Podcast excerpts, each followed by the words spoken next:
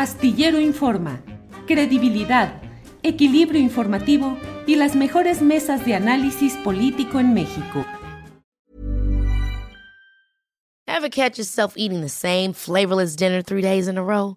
Dreaming of something better? Well, HelloFresh is your guilt-free dream come true, baby. It's me, Kiki Palmer.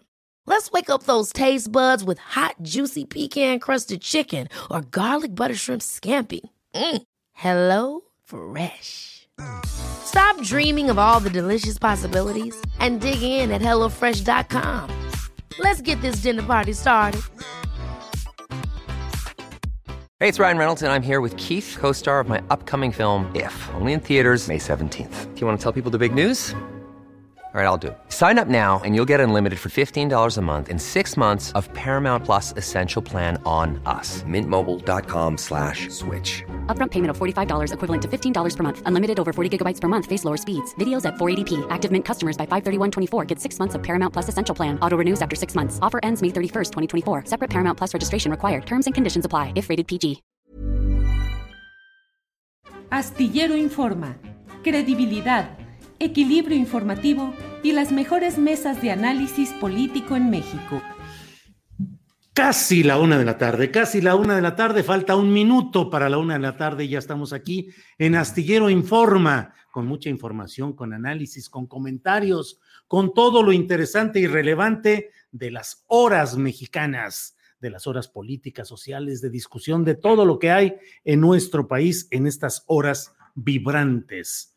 Eh, bueno, eh, hoy vamos a tener toda la información interesante, relevante del día con nuestra compañera Adriana Buentello, eh, quien tendrá más adelante todo lo que corresponde a este plano informativo, entre otras cosas. Bueno, ya sabe usted que ha sido ya aprobada la pregunta específica relacionada con la consulta o más bien el ejercicio de revocación de mandato.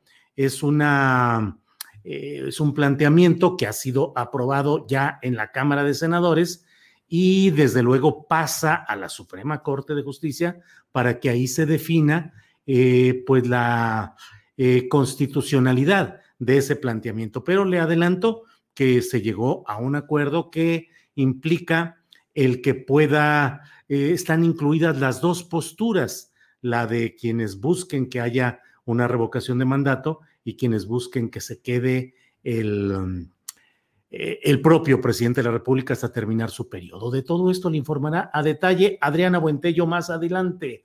Yo quiero comentarle ahorita de entrada lo que se refiere al tema que está hirviendo en las redes sociales, en los medios de comunicación y en eh, la discusión pública en las redes sociales, no se diga, claro, que es el hecho de esta tan peculiar alianza con la ultraderecha española y con la ultraderecha internacional que ha realizado un segmento relevante, directivo, representativo del Partido Acción Nacional. Ayer los senadores del PAN recibieron en el Senado y dieron cuenta de esa reunión con todo el postulado de lo que hicieron en la página oficial de Internet del Senado de la República. El coordinador de los senadores panistas, eh, Julián Rementería del Puerto, eh, fue el principal promotor, el anfitrión, el quien auspició esta reunión en que recibieron ni más ni menos que al máximo líder de la ultraderecha española, Santiago Abascal. Santiago Abascal, que dirige el partido Vox, que es un partido que ha generado, eh, pues, eh, no solo escándalos, sino ruido en toda Europa debido, pues, a esa especie de neofranquismo que enarbola eh, este partido de extrema derecha. No es un partido de derecha como el Partido Popular, el tradicional, el histórico de la derecha española, sino que va más allá con posturas abiertamente pues fascistoides en varios casos. De ello vamos a hablar en un rato más con Abraham Mendieta. Abraham Mendieta es un joven eh, eh, politólogo especialista en asuntos de política y asuntos de la vida pública, nacido en España, eh, radicado en México en proceso de naturalización hacia ser mexicano y con una vida hecha aquí, pero él sabe a, a pie juntillas lo que está sucediendo en la política española y lo que representa y significa justamente esta organización de Vox. Pero he querido empezar un poquito antes de lo eh, acostumbrado este programa para darle un poco mi opinión al respecto. Esto es como si quienes no han conseguido una voz política propia, es decir, Acción Nacional y sus acompañantes en la lucha contra el obradorismo, hoy estuviesen recurriendo a una voz, a una vox extranjera, que en este caso es la de, la, de la ultraderecha.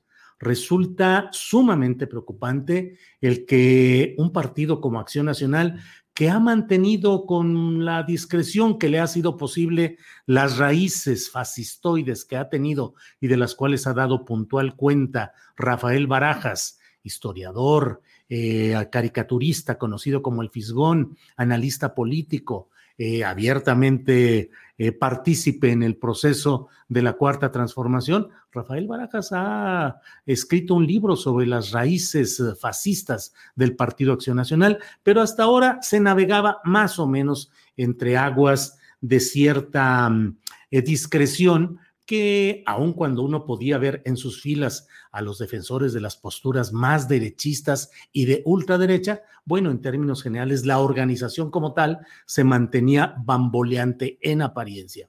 Pero ahora ha sucedido que 15 de los 29 senadores del Partido Acción Nacional han decidido firmar, firmar lo que llaman la Carta de Madrid.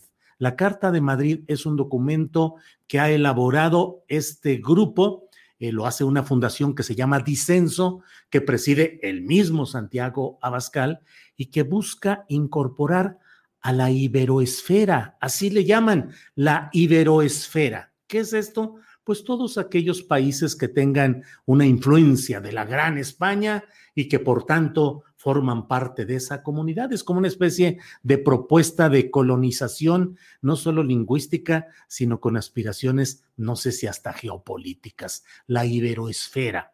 Y entonces han firmado, han hecho esa Carta de Madrid que propone fundamentalmente la lucha contra la expansión del malvado comunismo en diferentes partes del país. Casi no uso yo el término trasnochado porque durante mucho tiempo se ha usado pues para tratar de descalificar sin mayor argumentación ciertas posturas políticas, pero aquí sí me van a disculpar, creo yo que esa postura de los panistas sí es absolutamente trasnochada, es decir, el comunismo, el socialismo, y ayer estos mismos senadores colocaron un tuit en su cuenta oficial eh, en la cual, entre otras cosas, dicen, México nunca será comunista, coma, nunca. Bienvenido Santiago Abascal, bienvenido a México. Tan vergonzosa fue esa postura que los propios senadores del PAN tuvieron que retirarla sin explicación mayor, rápido la escondieron, porque vaya frase, en México nunca será comunista, nunca. La verdad es que en México no se vive desde mi punto de vista un proceso que se acerque a parámetros de lo que es el socialismo o el comunismo. México ha optado por otra vía más parecida, podría ser a lo que en otros países se ha recorrido de Latinoamérica, con apego a la legislación electoral, con apego al desarrollo institucional, con resultados que serían materia de otro análisis. Pero eh, yo no veo de dónde sale esa trasnochada postura de estos panistas que se creen llamados a combatir como caballeros de la Edad Media contra ese enemigo llamado el comunismo. México no será nunca comunista, nunca, dicen 15 de los 29 senadores del PAN y lo colocan en su página y lo organizan en sus en salones del Senado de la República. Además, firmaron algunos diputados eh, locales, firmó un priista, Manuel Añorbe Baños, que ha sido diputado, senador, forma parte del grupo cercano a Manlio Fabio Beltrones. Él ha hecho su carrera con mucho apoyo de Manlio Fabio Beltrones Rivera. Eh, y están ahí personajes, mire, eh, no sé si me falle la vista ahí, pero me parece que está Víctor Flores, que fue, acaba de ser candidato de Morena a presidente municipal de Monterrey tan derechista y tan panista porque quiso ser primero candidato a gobernador de Acción Nacional. No pudo y entonces, ya sabe, el delgadismo que anda buscando residuos por donde quiera, lo agarró. No pudiste ser candidato a gobernador por el PAN de Nuevo León, vente para que seas candidato a presidente municipal de Morena a la alcaldía de Monterrey. Se enojó, se aburrió, no se encontró a gusto el señor Víctor Flores, renunció a la propia alcaldía, la dejó tirada y bueno, esa es otra historia. Pero al menos una persona muy parecida está ahí junto a alguien con alzacuello sacerdotal. En fin, pareciera que de pronto Acción Nacional, ante la falta de voz propia, recurre a la Vox de la ultraderecha española. Parece que de ese Carlos Abascal, que fue secretario del Trabajo y secretario de Gobernación con Fox Vox, eh, pareciera que de ahí se... Eh, y que este Carlos Abascal ahora está en proceso de canonización por la Iglesia Católica, cuando menos puede ser beato, si no es que más adelante San Carlos Abascal. Bueno, pues de ahí pasa el panismo a, la, a Santiago Abascal y al Vox español. Todo, de todo esto vamos a hablar en la mesa del más allá con Horacio Franco, con Fernando Rivera Calderón y con Ana Francis Moore, y en unos, uh, en un par de minutos con eh, Abraham Mendieta. Eh, llamo la atención sobre lo que está sucediendo en este caso porque me parece muy deplorable y de motivo de verdadera alarma. Creo que estamos llegando a momentos en los cuales la, la estratagema publicitaria del derechismo y de Acción Nacional y el calderonismo en 2006 de López Calderón, de perdón, de López Obrador, un peligro para México, ahora se está convirtiendo en el ultraderechista PAN, un peligro para México. Bueno, pues estas son mis reflexiones que le agradezco que me haya permitido compartir con usted y vamos a entrar ya al programa directamente, por lo cual me da mucho gusto saludar a Abraham Mendieta. Abraham, buenas tardes. Buenas tardes, querido Julio, no sé si recuerdas. Espérame, espérame, espérame. ¿Se escucha mal, Andrés? ¿Se está escuchando mal? A ver, Abraham, si hablas, por favor. Sí, sí, sí, me escucha, querido Julio. Espérame. ¿Cómo se está eso? Es tu micrófono, me dicen. Este, ¿qué debe hacer, Andrés? A ver, desconecta. ¿Estás hablando a un, directo a un micrófono, Abraham, o directo a la computadora? Estoy hablando con unos audífonos. Este, conéctalos y desconéctalos, por favor, porque a veces ahí sí el clásico mexicanazo de, de reconectar eh, funciona en estos casos. Porque se, no, se escucha tu voz eh, con, em, con una distorsionada, distorsionada. Este, y si quitas el, los audífonos y hablas directo a la compu, ahorita se escuchó una música que nos estarán bombardeando eh, tecnológicamente o qué. No, no, no, no, no, no, no, no. Este, ¿qué podrá hacer?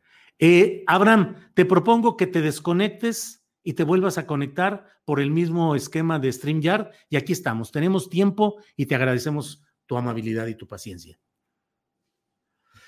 Bueno, pues tenemos, eh, ya sabe que siempre hay este tipo de problemas tecnológicos. Raro, porque además yo escuché eh, música, escuché música como si se hubiera metido una, eh, pues una oleada de sonidos raros y música.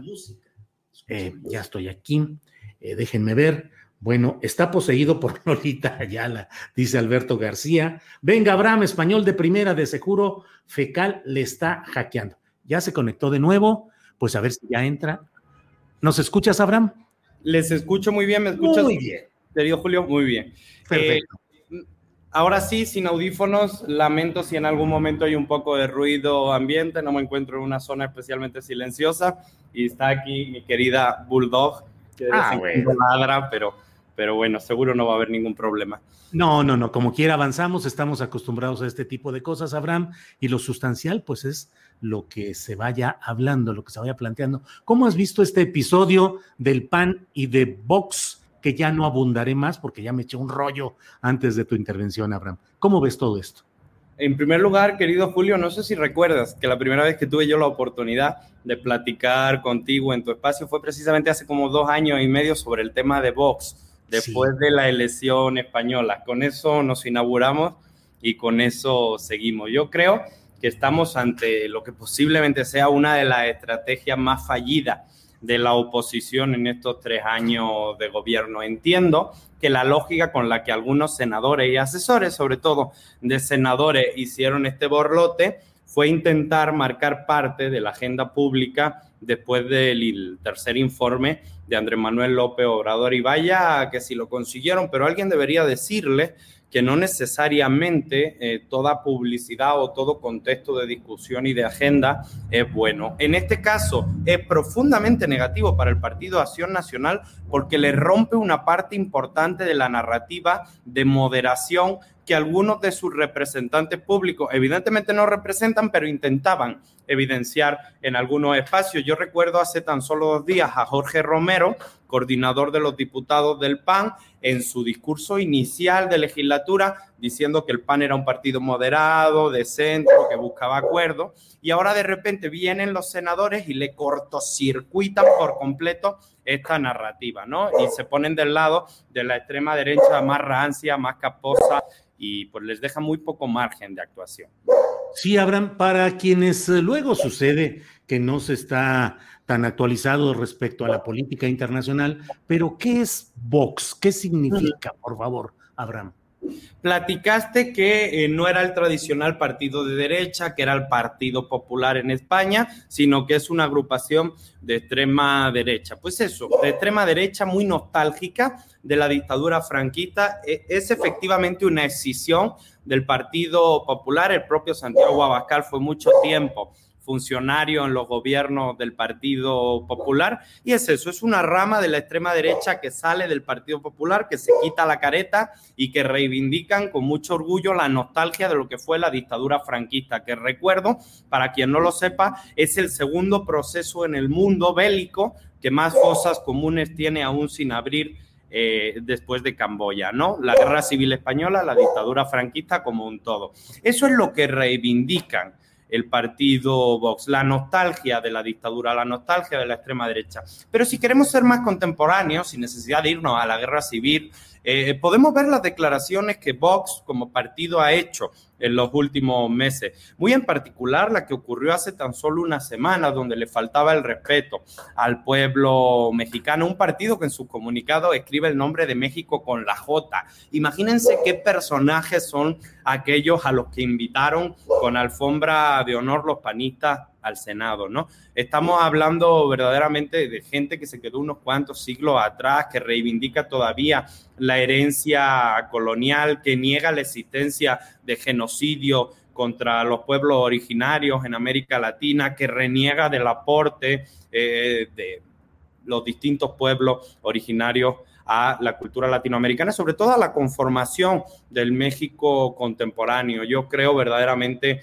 que el PAN se tropezó, eh, y, coincide con varios hechos muy interesantes, ahora lo analizamos con más tiempo, pero coincide con la visita de Felipe Calderón y de Margarita Zavala a España, un día después, qué interesante, coincide con el tercer informe de gobierno de André, eh, coincide con la construcción de un enemigo imaginario, el comunismo, como si no tuviéramos suficientes problemas que resolver en México como para encima comprarnos los problemas imaginarios que tiene Vox en España y, además les destroza la narrativa de moderación. Y, además también vemos que por ahí aparecen determinados despistados que ya no saben qué hacer con su vida como el senador Manuel Añorbe, después de ni siquiera tener oportunidad de, de competir en la elección de Guerrero, pues el senador está muy despistado, no sabe para dónde avanzar. Siempre ha tenido muchas deficiencias en tribuna a la hora de defender los derechos humanos y ya queda claro que el senador Añorbe pues está muy despistado, ¿no? También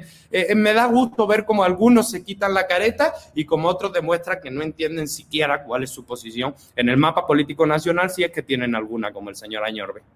El propio eh, Rementería del Perto, el coordinador de los senadores del PAN, el principal anfitrión de Santiago Abascal, firmante de esta Carta de Madrid, dice que bueno, que no es el PAN como tal, como institución, que realmente se puso a consideración de los senadores la carta y los que quisieron ir fueron y los otros no, y que no hay ninguna alianza con ninguna ultraderecha, que simplemente están suscribiendo pues conceptos que ellos defienden y avalan. ¿Qué te parece esa postura en la que se añaden además otras uh, declaraciones de algunos panistas que dicen deslindarse o desmarcarse de esta postura extrema que firmaron este grupo de senadores? Hay que entender de dónde viene la posición de Julen Rementería como coordinador de los senadores del PAN. Tras la victoria eh, en la interna del partido de Marco Cortés, eh, recordemos que la dirigencia del PAN es quien designa al coordinador parlamentario en el Senado de la República, pues eh, acuerdan cuando llega Marco Cortés a la presidencia del partido que desechan a Damián Cepeda que era el coordinador de los senadores de PAN en ese momento, que más allá de lo que pensemos tú y yo de Damián Cepeda, era un coordinador parlamentario bastante serio, tenía intervenciones jurídicas en tribuna de un nivel medio alto comparado con la media del Partido Acción Nacional, eh, pero por el nuevo equilibrio de fuerza del Senado de la República, mueven a Damián Cepeda, llega en ese momento Moreno Valle, que en paz descanse, ocurre lo que ocurre eh, con el accidente de Moreno Valle y llega Mauricio Curi. Mauricio Curi era un perfil eh, bajo, un perfil que verdaderamente no eh, llamaba mucho la atención de los reflectores, pero que conseguía equilibrar esa pugna interna que hay entre los panistas más contemporáneos de la Ciudad de México atraídos solamente por la fuerza del dinero, y los panistas más yunquistas de extrema derecha, ultracatólicos, atraídos por la fuerza del dinero, pero en nombre de Dios. Y ese tipo de equilibrio lo pudo contentar Mauricio Curi durante un ratito en el Senado de la República, aunque Curi perdió el tiempo en muchas iniciativas chafas, como pedirme a mí mi expulsión del país, pero bueno, no es personal. Cuando Curi se va como candidato a la gubernatura de Querétaro, quien queda al frente del Senado de la República, de la coordinación de los senadores de la República del PAN, es Julen Rementería. Un perfil de extrema derecha con un actuar muy cuestionado en Veracruz, eh, que claramente buscó reflectores desde el día uno de la legislatura. No sé si recuerdan ese espectáculo tan bochornoso de una longaniza de no sé cuántos mil pesos que publicaron en todos los medios de comunicación. Bueno, pues eso fue una noticia falsa generada, difundida y crecida principalmente por el senador Julen Rementería. Un perfil que añora, que le encantan los reflectores, que no tiene demasiada formación política, no es un tipo al que tú escuches hablar y digas, no, pues no estoy de acuerdo, pero mi respeto, ¿no? Y el PAN sí tenía tribuno en el Senado, así con las diferencias que podamos tener con Roberto Gil Suárez, Gil Suárez era un constitucionalista que se subía a tribuna y uno escuchaba, ¿eh? Y escuchaba sin interrumpir y escuchaba con respeto, ¿no? Julen Rementería, no, Julen es un panista extremo, un activista de carácter eh, cercano a lo porril y creo que esto muestra cómo en el momento en el que toma la rienda le hace al Partido Nacional un fuego, le hace al Partido Acción Nacional un incendio. ¿Por qué? Porque Jorge Romero, porque eh, Tabuada, porque los panistas de la Ciudad de México que están intentando construir una alianza simbólica ideológicamente de carácter liberal, aunque sabemos que de liberales no tienen nada, pero que simulan ser moderados, dialogantes, tolerantes, pues en el momento en el que le juntan la extrema derecha que insultó a los mexicanos hace 15 días, evidentemente genera un problema, un rompimiento. Y vimos cómo se impuso la fuerza de la dirigencia nacional del PAN Marco Cortés y Jorge Romero ganaron porque los senadores del PAN tuvieron que tumbar su tuit absurdo sobre el combate contra el comunismo, ¿no? Me entristece que 15 senadores sientan que este país al que dejaron en ruina su principal problema es el comunismo. Pero bueno, creo que eso es un mapa más o menos de lo que está ocurriendo. Abraham, em, estoy hablando con Abraham Mendieta. Eh, Abraham, mm, en una mesa anterior que tuvimos en este mismo programa sobre las derechas mexicanas. Em, eh, hablamos acerca de cómo no tenían ideólogos las derechas mexicanas y hablábamos que a diferencia de la izquierda, que tampoco tiene demasiados cuadros en mi punto de vista, pero sí los tiene. En cambio, la derecha, pues no encontrábamos y batallamos para tratar de hablar de quiénes podrían ser. En esta reunión que se ha dado, pareciera que eh, de pronto eh, la derecha mexicana, particularmente la panista, trata de erigir como sus ideólogos al español Santiago Abascal, al sudamericano Agustín Laje, y por ahí aparece incluso echándose un rollo este personaje llamado Tumbaburros, que en la parte final de su discurso dice, ganaremos porque es el plan de Dios. No tienen ideólogos reales, profundos, trascendentes, las derechas mexicanas, y están echando mano de quienes pueden. Sí, pero definitivamente hay todavía personajes a los que podrían escuchar con un poco más de cariño. En la Cámara de Diputados va a estar Rodríguez Prats, Mm. O sea, me refiero, hay dos, tres personajes que definitivamente no son eh, eh, guía ni moral, ni política, ni ética para mí, pero que comparados con Marco Cortés o con Julen Rementería en una balanza, sí tienen algo que decir en la vida pública nacional y no lo escuchan y ya no son referentes de opinión. El otro día eh, mi amigo Juan Pablo Adame nos regalaba, a Andrea Chávez y a mí, un libro de Don Luis sobre la historia ideológica y de valores del PAN de Don Luis Álvarez. Y, siento que el libro, que, lo recibí con mucho gusto, me encantó, incluso ya lo ojé, se caía de, de, viejo, se le caía la humedad de que nadie lo había abierto, querido Julio, en 40 años. Y es que yo no tengo ningún problema con la derecha ideológica. A mí me gusta que en la vida pública nacional haya disenso de ideas. Pero ¿cómo creen que puede ser una idea válida para América Latina un partido político que es abiertamente racista en España? Que deprecia a los extranjeros, que deprecia a los inmigrantes, a los latinoamericanos, que insulta a los mexicanos cuando van a España, que no los quiere tener en su país, que los llama incluso de manera despectiva, perdón de corazón con la palabra, los llama Panchito de manera ofensiva, de manera eh, golpeadora, ¿no? Esa es la extrema derecha racista, odiadora de América Latina, al que los panistas trajeron al Senado. Siento de corazón.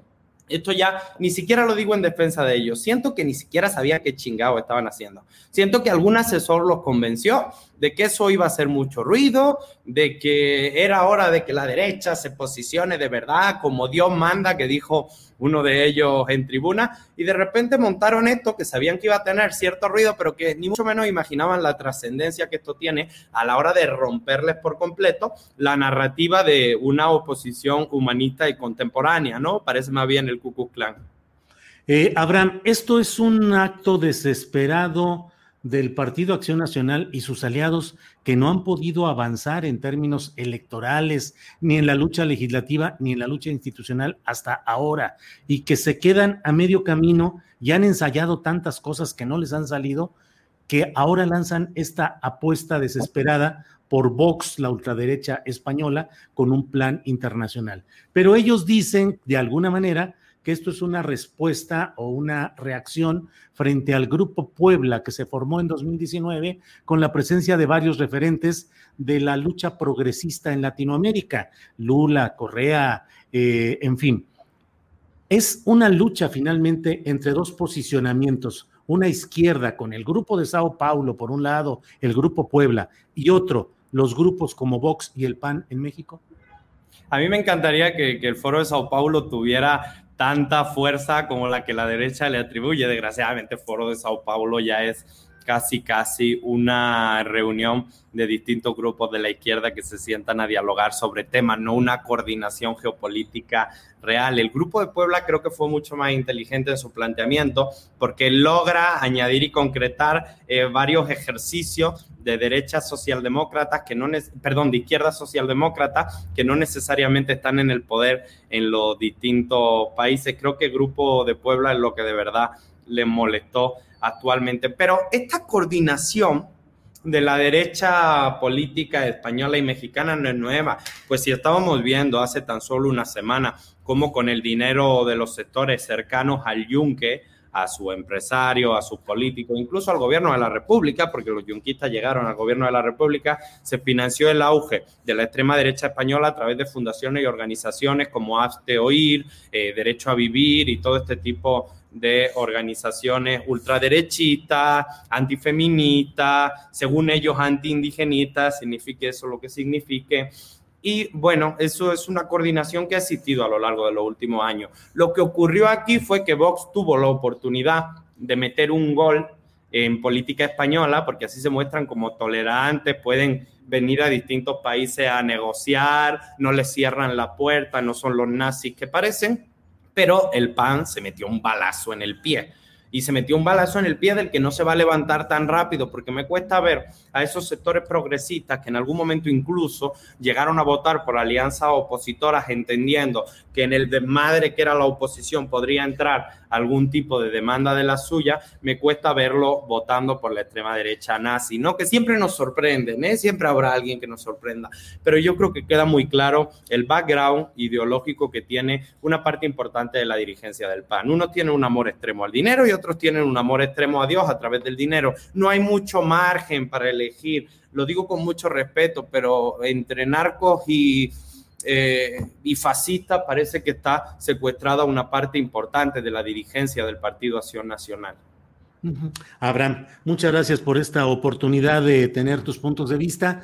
Te pregunto ya para finalizar eh, esta plática, a reserva de lo que tú desees agregar, em, ¿es peligroso en términos operativos, activos, lo que estamos viendo de esta pretensión de abrir las puertas en México a esta ultraderecha, eh, que es Vox en lo general, en lo particular, pero no lo único. ¿Es peligroso en términos operativos, golpistas, activos de acciones o solamente lo podemos dejar en el terreno de la lucha ideológica y política? Es peligroso en términos generales que haya personajes relativamente relevantes en la vida pública nacional que consideren que aquí hay una oportunidad de construir de la mano de Vox. Y no son solo los senadores del PAN. Hace muy poquito vimos a Gabriel Cuadri también poner un tuit diciendo que lo que se necesitaba era un Vox en México. Hoy vemos a Felipe Calderón y a Margarita Zavala desatendiendo su función legislativa y llegando a Madrid en el aeropuerto. Es peligroso en términos operativos, pero es una coordinación que ya existía. Lo, lo que creo que es muy rescatable, querido Julio, y lo que a mí me hizo sentir muy bien, porque evidentemente cuando yo lo vi, sí fue como... Mm, ¿Qué onda con esto, no? Lo que a mí me hizo sentir muy bien a lo largo de todo el día, de toda la noche de ayer, fue la respuesta prácticamente unánime de la sociedad mexicana de condena ante lo que ocurrió. ¿no? Yo creo que el fascismo es algo que tenemos que enfrentar todas y todos los demócratas, pensemos como pensemos, la diferencia de ideología se vale, lo que no se vale es apoyar a los grupos que quieren exterminar a su adversario, que eh, traen discursos racistas, homofóbicos y de odio. Por fortuna, la sociedad mexicana en su conjunto y su muro de contención frente a la estratagema fascista de los 15 senadores del Partido Acción Nacional, que le fue muy poco rentable y que además le generó un verdadero problema interno dentro de su partido. Abraham, muchas gracias por esta oportunidad de platicar contigo. Salimos bien a pesar del incidente del micrófono, se escuchó muy bien. Eh, nuestro amigo canino o amiga nos hizo también, nos ayudó a darle el contexto. Se comportó, se comportó. Sí, sí, todo muy bien. Así es que, Abraham, muchas gracias y espero que sigamos platicando de estos y otros temas. Abraham Mendieta. Muchas gracias, querido Julio. Como siempre, me da mucho gusto estar contigo. Sabes que te aprecio, te valoro y te respeto mucho. Muchas gracias, Abraham. Hasta, hasta pronto. Gracias.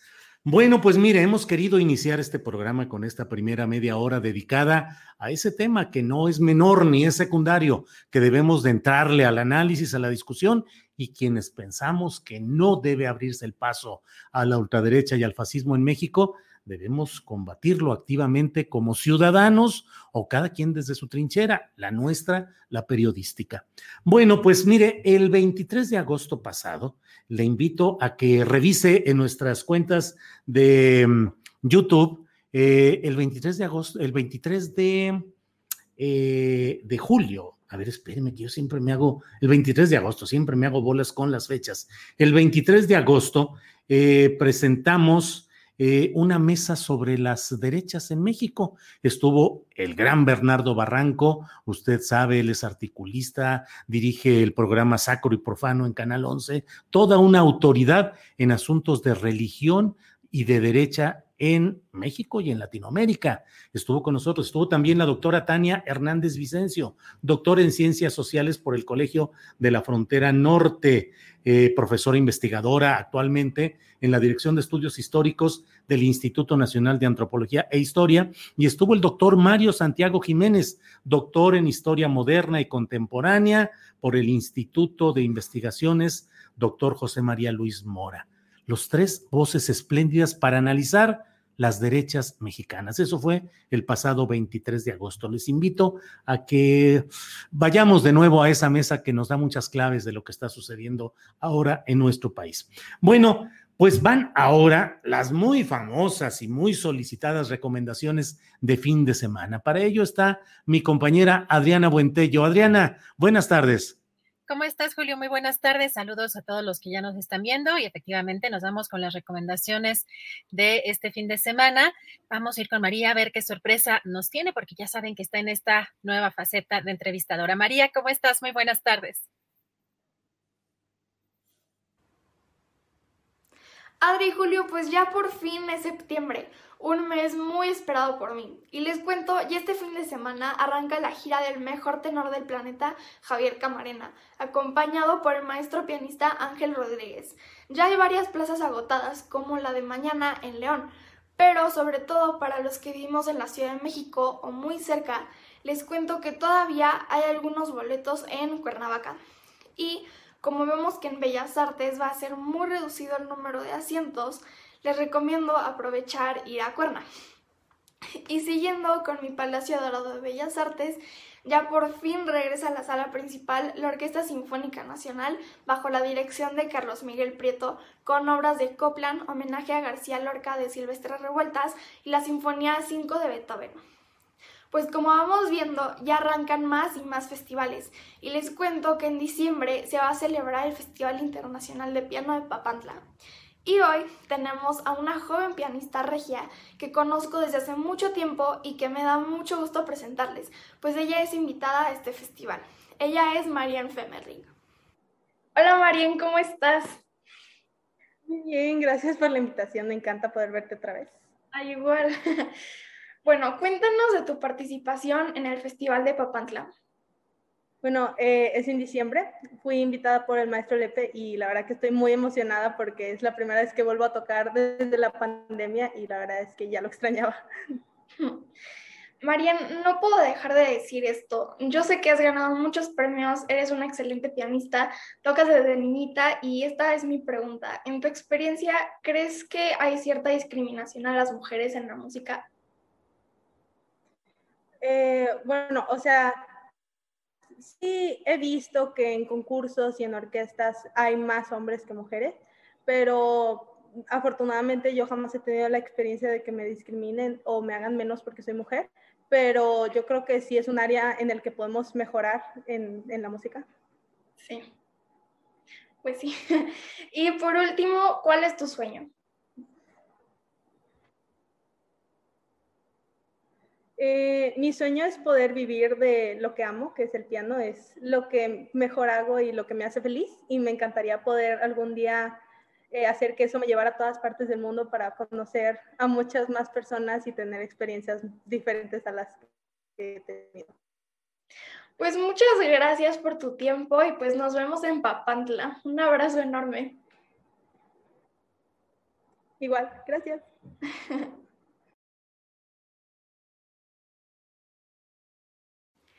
Pues ahí la tienen Marianne Femerling. Y seguimos con las recos musicales. Nuestros amigos de música de UNAM, como cada semana, nos tienen varias actividades en línea. En música de cámara, Alan Wong interpreta piezas para marimba de Max Lifshitz, Eugenio Toussaint, Juan Carlos Bonifaz y Carlos Sánchez Gutiérrez. Hoy viernes 3 a las 7 de la noche. Y en el ciclo sinfónico OFUNAM, la Orquesta Filarmónica del UNAM interpreta el concierto para violín número 1, opus 19, de Sergei Prokofiev, bajo la batuta del italiano Massimo Cuarta, teniendo como solista a Carlos Gándara en el violín mañana sábado 4 a las 8 de la noche. Todo esto en las redes de Musicunam. Y a ponernos abusados, pues este año sí habrá Festival Internacional de Piano en blanco y negro, en la sala Blas Galindo del Senat. este año con seis participaciones entre México, Rusia, Uzbekistán y Polonia. No se lo pueden perder. Y eso es todo, Julio y Adri. Y como cada semana y ahora más que nunca, para seguir con este gran proyecto, les quiero recordar a la audiencia que Astillero Informa es un proyecto que se autosustenta y vive gracias a sus aportaciones. Aquí las cuentas por si quieren donar. Y los invito a seguirme en las redes. Me encuentran en Facebook, Instagram, Twitter, YouTube y Spotify como María Jane Mambera.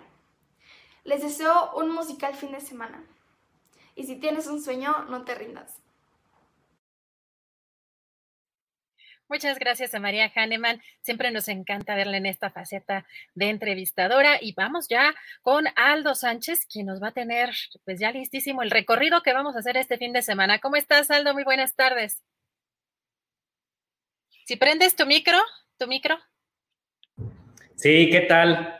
Oye, pues este, muy contento de que sea viernes y aparte pues viene la mesa del más allá que a todos nos gusta. Perfectísimo, Aldo. Pues ya, a ver, apuntadísimos para ver qué nos recomiendas de recorrido para este fin.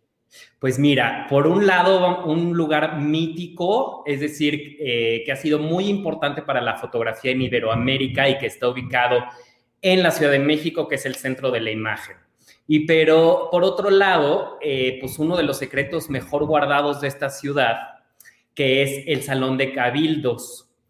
Eh, este es un lugar que se ha puesto, que ha abierto sus puertas al público em, a partir de que entró Claudia Sheinbaum. Entonces, pues es, eh, está ubicado en el antiguo ayuntamiento de la Ciudad de México, es decir, en el edificio comúnmente conocido como jefatura de gobierno en Plaza La Constitución. Y pues a partir de esta nueva administración, todos podemos entrar a conocer esta maravilla de edificio que, bueno, pues este se originó, tuvo su origen con Hernán Cortés, pero eh, pues ha, sufrido transformaciones para bien eh, con diferentes administraciones. Pues la más importante fue con Porfirio Díaz, quien mandó a hacer unos, em, bueno, unas sillas espectaculares que van a ver eh, de piel grabada y con un, con un águila porfiriana em, pintada a mano eh, en, en las 100 sillas que están dentro del salón de cabildos. Pero antes de entrar a este salón, uno puede ver una breve historia acerca de eh, cuándo se constituye la Ciudad de México o cuándo se constituye como departamento del Distrito Federal, etcétera. Em, además, adentro de este salón, eh, donde se han recibido, pues, eh, a los mandatarios, este, a, muchos mandatarios, ¿no? O sea, entre Kennedy, pero también, em, pues ahí se, le entregó un reconocimiento a Carlos Monsiváis en 2009 y junto con Gabriel Vargas. Entonces es un lugar eh, pues, cargado de historia. Eh, Porfirio Díaz le manda a hacer unas, una pintura de Félix Parra, este extraordinario eh, pintor de finales del 19, principios del 20, hiperrealista. Entonces ustedes se van a quedar fascinados acerca de este lugar. No sé si tú como reportera, Adriana, hayas tenido la oportunidad de entrar a este edificio de jefatura de gobierno. Fíjate que no, pero yo tenía la idea de que fue en 2006, ¿no? Y que fue Alejandro Encinas el que había eh, dado, eh, bueno, esta reapertura, pero no sé si se volvió a cerrar y dices que eh, recientemente nuevamente con Sheinbaum. Sí, sí, tienes toda la razón. Em, sin embargo, ahora con esta nueva administración es que, pues, no solamente uno tiene acceso al, al salón, sino que reorganizaron eh, las pinturas que hay. Hay una colección de pinturas de todos los virreyes de la ciudad. Son muy, muy impresionantes. Este, antes estaban en el salón, ahora están en la sala contigua y, eh, y además se em, presentan una exposición acerca de la ciudad con grabados de Casimiro Castro eh, y otros pintores también del siglo XX, ¿no? Pero además eso no es todo, sino que Em, en la parte, en el piso de arriba, uno puede visitar el Ágora Galería del Pueblo, que son tres salas, eh, uno que está dedicada a una exposición permanente que, sobre movimientos urbanos em, populares, Eh, y entonces, pues hacen una selección bastante interesante acerca de movimientos que van desde cómo se movilizó la sociedad en el 85 con el terremoto, superbarrio, por mencionar algunos, ¿no? Digamos, lucha por la vivienda, lucha obrera, eh, y es muy interesante. En la otra sala hay una exposición dedicada a Carlos Monsiváis, eh, muy, muy, muy padre con préstamos del Museo del Estanquillo y del, y del Fondo Monsiváis en la Ciudad de los Libros. Em, y luego una pequeña exposición acerca del gran Guillermo Prieto. Entonces, vayan listos para pasar unas dos horas en este maravilloso edificio que es eh, jefatura de gobierno. Van a ver ahí, pues, cómo hay diferentes, arquitectónicamente uno se puede dar cuenta, ¿no? De eh, algunas modificaciones que se hicieron en el 19, en el 20, etcétera. Algunas son confusas porque algunas se hicieron en los 30, pero imitando el estilo eh, barroco, ¿no? Entonces, em, y siempre es muy emocionante entrar en, esta, en este lugar donde pues se encuentra nuestra posible futura presidenta. No sé tú eh, cómo, cómo consideras a Claudia Sheinbaum en términos de eh, pues esa posibilidad de ocupar eh, Palacio Nacional pues ya veremos, eh, veremos en los próximos años cómo se dan las cosas.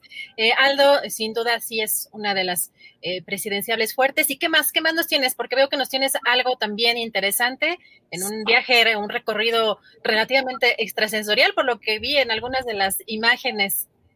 Sí, este, bueno, pues de, de, de jefatura de gobierno se pueden ir caminando si quieren. Es una caminata muy agradable a, al centro de la imagen. Entonces, eh, el centro de la imagen, pues como te decía, en los 90 se posicionó como el gran lugar de la fotografía en Iberoamérica. Eh, en tanto sus exposiciones, su programa educativo que trajo mucha gente, fotógrafos sobre todo en Nueva York, eh, y sobre todo por, por, la publicación que hacen hasta la fecha que se llama Luna Córnea y es un referente para los investigadores de la fotografía y para el público en general, ¿no? Entonces, presentan una imagen de una exposición de Mauricio Alejo. Eh, el, centro de la imagen está ubicado en Plaza de la Ciudadela número 2. Está abierto de miércoles a domingo, de 11 de la mañana a 5 de la tarde. La entrada es libre. Y para que se ubiquen mejor, está saliendo el Metro Valderas, van a encontrar la Biblioteca de México de este lado y digamos a espaldas está el centro de la imagen. Entonces, este, pues es un, es un paseo muy bonito. Enfrente está el mercado de la Ciudadela y Mauricio Alejo pues, nos presenta una serie maravillosa de fotografías. Yo las considero metafísicas o, digamos, que enrarecen que, eh, escenas cotidianas, ¿no? Algo que también se ha denominado como fotoescultura. Y es un gran fotógrafo eh, impecable, inmaculado, van a ver la obra y pues es una perfecta oportunidad para visitar el centro de la imagen. Perfectísimo, pues ya estamos apuntadísimos y nos vemos en 15 días. Ya tenemos por lo menos mucho que hacer para este fin de semana. Aldo, muchísimas gracias y buen fin de semana. Muchas gracias a ti y también que, que, que sus aportaciones económicas es súper fácil en el super chat ahí en, en YouTube. Nada más le dan clic y eligen la cantidad y pues, todo, entre todos podemos eh, sostener y hacer que este proyecto periodístico continúe. Muchas gracias. Gracias a ti, Aldo. Pues ya tenemos mucho que hacer para este fin de semana y ahora vamos con las recomendaciones para los que no quieren salir, para los que quieren quedarse en casa.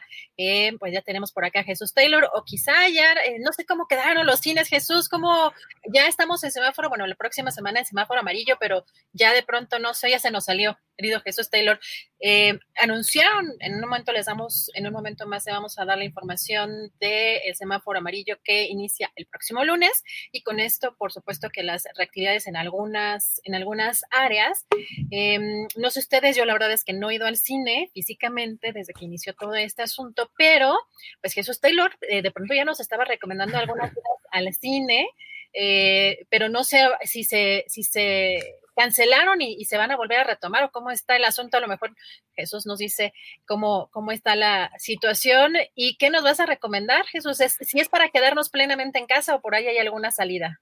No, fíjate que no hay salida. Este, dicen ah. que este lunes entramos a semáforo amarillo, pero pues aquí los colores yo creo que están medio daltónicos a veces y no le confío mucho. Fíjate, querida Adriana, que te tengo una recomendación de terror y de horror. Ah, muy bien. Yo dije, hoy no la voy a dejar escoger porque si capaz que no le atina, y, quería darte esta recomendación. Ah, muchas gracias. Nada más antes de entrar a la recomendación, déjame hacer una, una, aclaración eh, precisamente de eso, ¿no? En junio, creo que fue la última vez y la primera en no sé cuántos meses que recomendé ir al cine cuando se abrió una pequeña ventana ahí recomendando una que se estrenaba y les invito al rato a ver el video porque eh, vuelvo a hacer la recomendación, no hice copy-paste de mi video, la vuelvo a hacer, pero esperando que ahora la puedan ver muchos, porque sé que muchos no la vieron, ya que eh, ya está en Netflix, la acaba de estrenar Netflix hace un día, pero esa no voy a hablar, la que te voy a hablar es la de terror. Muy bien. ¿Tú viste alguna vez la película de El Exorcista? Sí, sí, sí. ¿Sí? Bueno, está considerada una de las mejores películas de terror, de horror más bien. Hay una diferencia, pero para términos prácticos, pues, digamos que es casi lo mismo.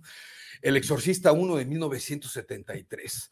La saga está compuesta por cinco películas, aunque eh, algunos eh, aumentan por ahí una y algunos no la consideran como la saga.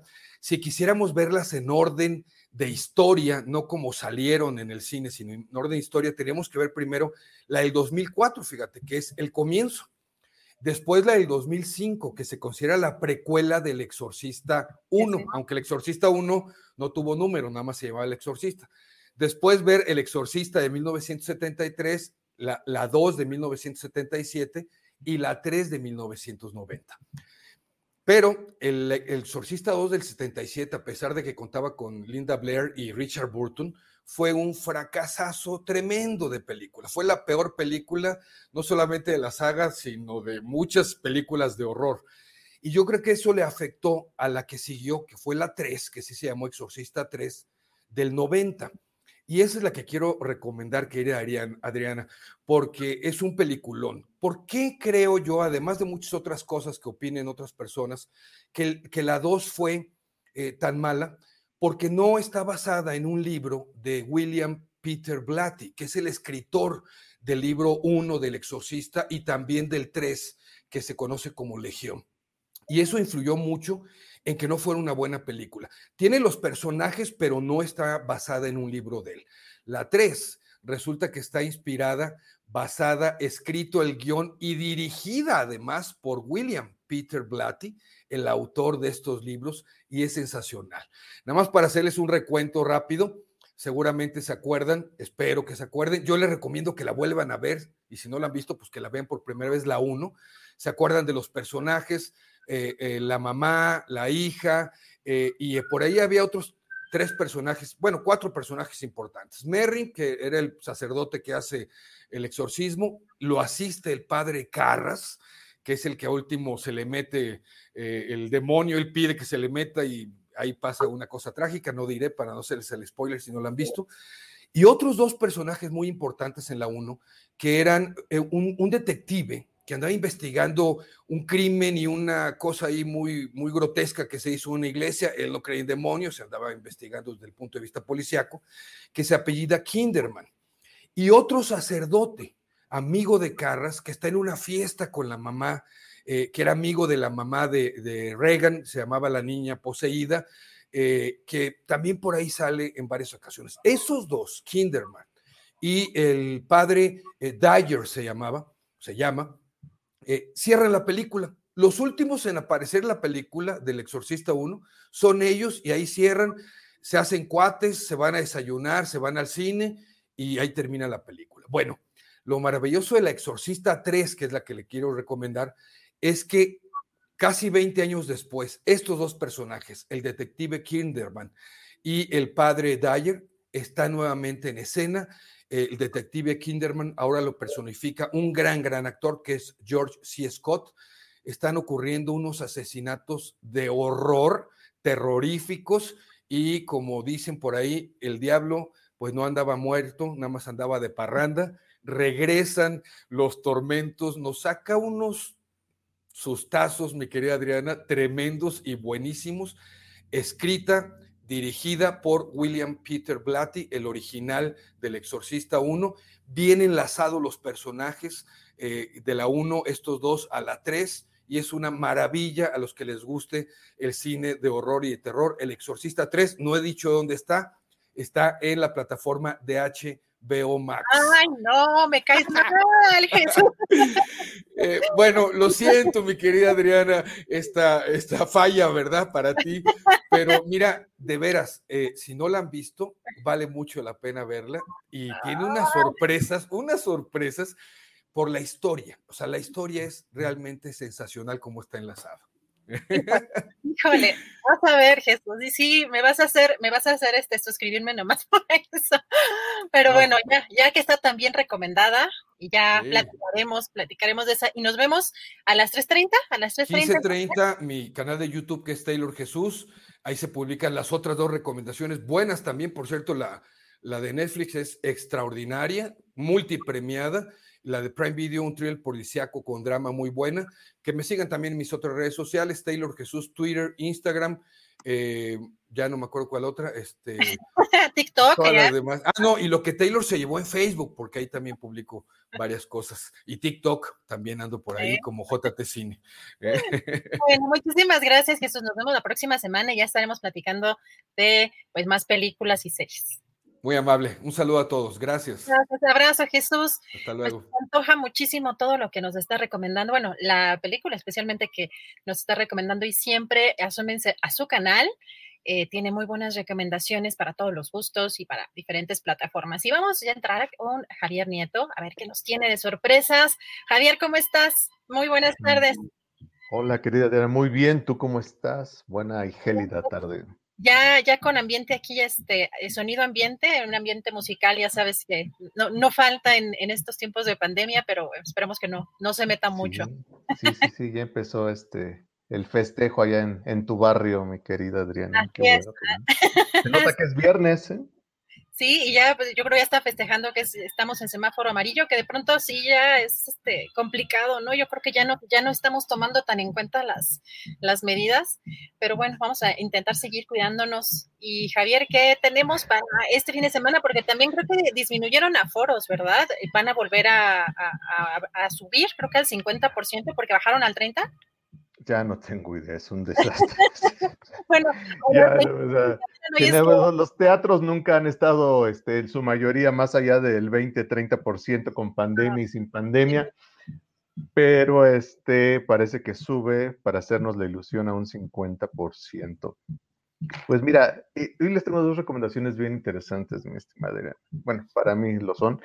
Eh, sobre dos espectáculos creados a partir de dos grandes tragedias que azotaron a la humanidad, como es el caso del el accidente nuclear en Chernobyl en 1986 y la, eh, la Guerra Civil Española allá por 1938, sí, justamente 1938.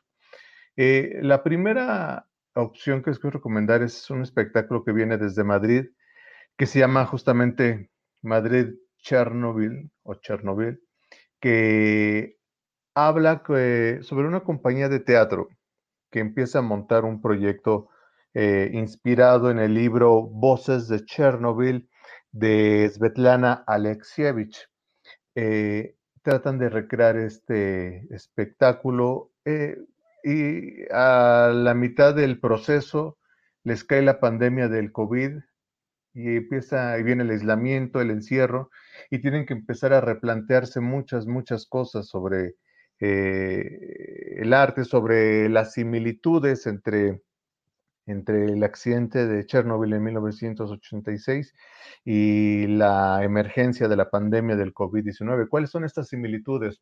Pues el aislamiento, el encierro, esta ciudad que estaba a un lado de Chernobyl, eh, que queda desierta de la noche a la mañana, eh, estas calles en Madrid que quedan igualmente desiertas cuando viene el encierro ya por eh, marzo, abril, mayo del año pasado, este, la manipulación política de la, de la tragedia, el ocultamiento de, de los datos, de la realidad, cómo cómo se, se hace de la, de la tragedia, cómo se, se, aprovecha para crear este, una, un caos que le sirve pues nada más que, que, a los políticos, ¿no? Este, un gran, gran espectáculo, esto de Madrid Chernobyl, solo se va a presentar este fin de semana, se estrenó ayer para el público en general, se va este 5 de septiembre, jueves, viernes a las 8 de la noche, sábados a las 6, domingos, no, sábados a las 7, domingos a las 6 de la tarde en el Teatro de la Capilla,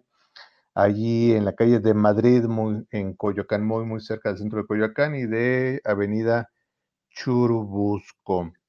Eh, el espectáculo es una creación eh, desde el texto dirigida e interpretada por Fernanda Valencia y Guillermo Logar. Ellos mismos son como los este, multitask, hacen absolutamente todo, desde la creación del texto, la dirección y la interpretación. De veras, no, no se la pierdan, es un espectáculo que, que los sacude y que los hace vibrar.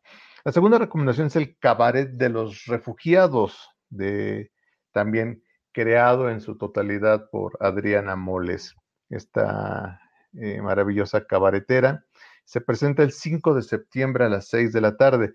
¿De qué va el cabaret de los refugiados? El cabaret de los refugiados hace un recuento de, la, de la abuela de, la misma Adriana Moles, una, una actriz que durante los bombardeos en, Madrid, durante la Guerra Civil Española en, en marzo del 1938, pues este, al estar encerrados, eh, tiene que recrear, crear formas eh, artísticas de tener, eh, de mantener la esperanza y la alegría en la gente, que mientras arriba caen bombas, abajo quieren que, pues, que se mantenga la, pues, la esperanza de salir, la alegría por la vida, de no perder la, la esperanza por ningún motivo.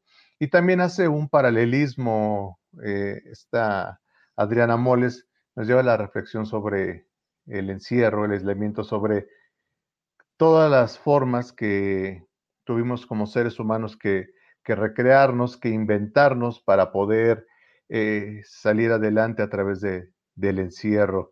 Eh, esto se presenta, como ya les dije, en el Teatro Esperanza Iris, allá por la calle de Donceles, muy, muy cerca del Metro Allende. Única función este domingo 5 de septiembre a las 6 de la tarde.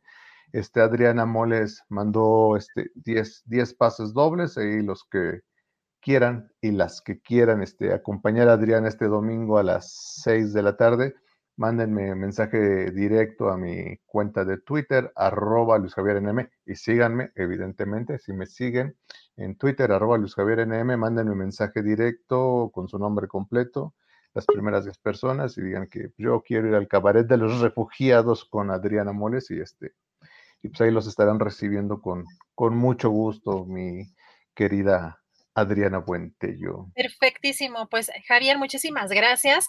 Y yo voy a hacerlo público, voy a disculparme públicamente porque no alcancé a llegar en la semana pasada a tu obra, pero mañana ya quedé así ya porque mi acompañante quedó terriblemente mal, pero pues estaba muy feo dejarlo afuera y como es pero una... Sí llegaste, no, pues cuenta la historia completa, sí llegaste, pero no subiste. No, o sea, porque pues ya no, no podía dejar afuera a mi acompañante que es súper impuntual, así súper impuntual, pero mañana ahí estamos puestísimos. Este, hay que recordar este los horarios. Sí, sí, sí, mañana, por lo menos los próximos dos sábados siguientes a la una de la tarde en el Alcázar del Castillo de Chapultepec. Eh, la entrada a la obra es libre, pero pues comprando, pero tienen que pagar su boleto de entrada al museo y ya con ese mismo tienen acceso a la, a la función de Leona, Memorias de una Guerrera, de eh, escrita y dirigida por su servilleta. Pues ahí, ahí nos vemos a la una de la tarde y esperamos que mañana Adriana Buentello sí nos honre con su, con su visita. Ahí la estaremos esperando nuevamente. Pues muchas gracias, Javier. Ahí estaremos puntualmente y, nos vemos mañana. Nos vemos también en una semana con más recomendaciones.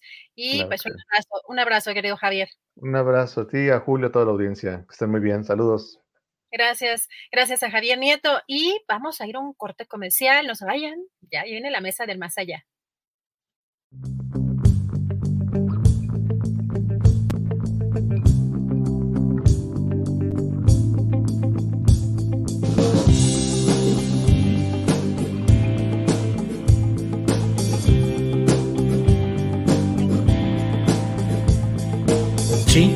Así es. Sí, sí.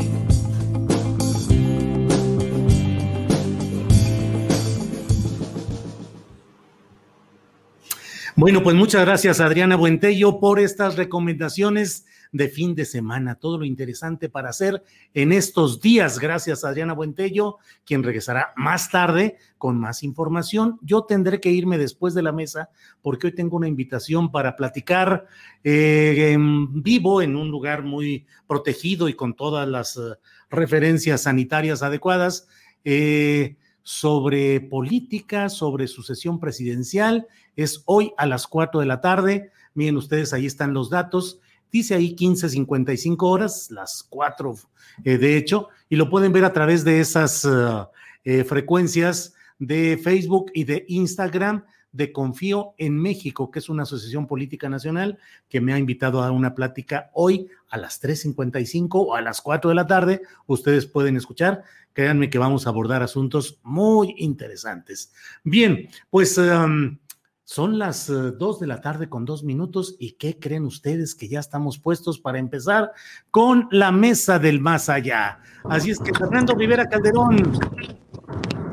Compañeros, queridos amigos, qué gusto saludarlos. Este, hoy vestido de informe presidencial para que para que Ana Francis se burle eh, con toda este, franqueza de, de esta noche. Gusto saludarlos. Gracias, Fernando. Horacio Franco, buenas tardes. Horacio, que va en trayecto, según lo que estamos viendo. Saludos. Ana Francis Moore, buenas tardes. Hola Julio, ¿qué tal? Pues yo aquí apreciando a los diablitos que rodean al pollito, que por fin, muchas salidas del closet esta semana, y esta es una muy buena, míralo, por fin ya, ya, ya nos deja claro al, que al pollito no le hablan un angelito y un diablito, le hablan derechito, derechito, dos diablitos. Horacio Franco, tal vez se oye un sonido que tal vez sea el del aire sí. en, uh, en, el vehículo. Algo se escucha eh, constante. Eh, por ahí, por ahí se oye ese, ese ruidito. Sí, quizás bien, Horacio, si apagaras tu micrófono cuando. Cuando no estés hablando. Exacto. Ah. Todo apagado. Lo que pasa, si me ya, escuchan, ahí es que quedó voy en ya. un trayecto. Ya muy bien. Okay. Voy en un trayecto de, de Chetumal a Belice y es. Eh, ahora sí que tuve que. El, el, internet aquí en Belice está muy lento, entonces espero que me escuchen bien.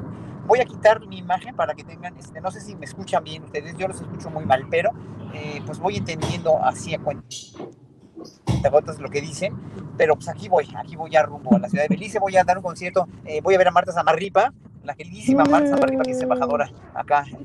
Sí, va, va, voy a hacer un... Bien, bien, bien, muy bien. Gracias, Horacio. los 40 eh, años del de cuadragésimo aniversario de relaciones con Belice. Entonces, muy bueno, aquí voy a estar en Belice hoy, en la noche tocando. Muy bien, Horacio, muchas gracias.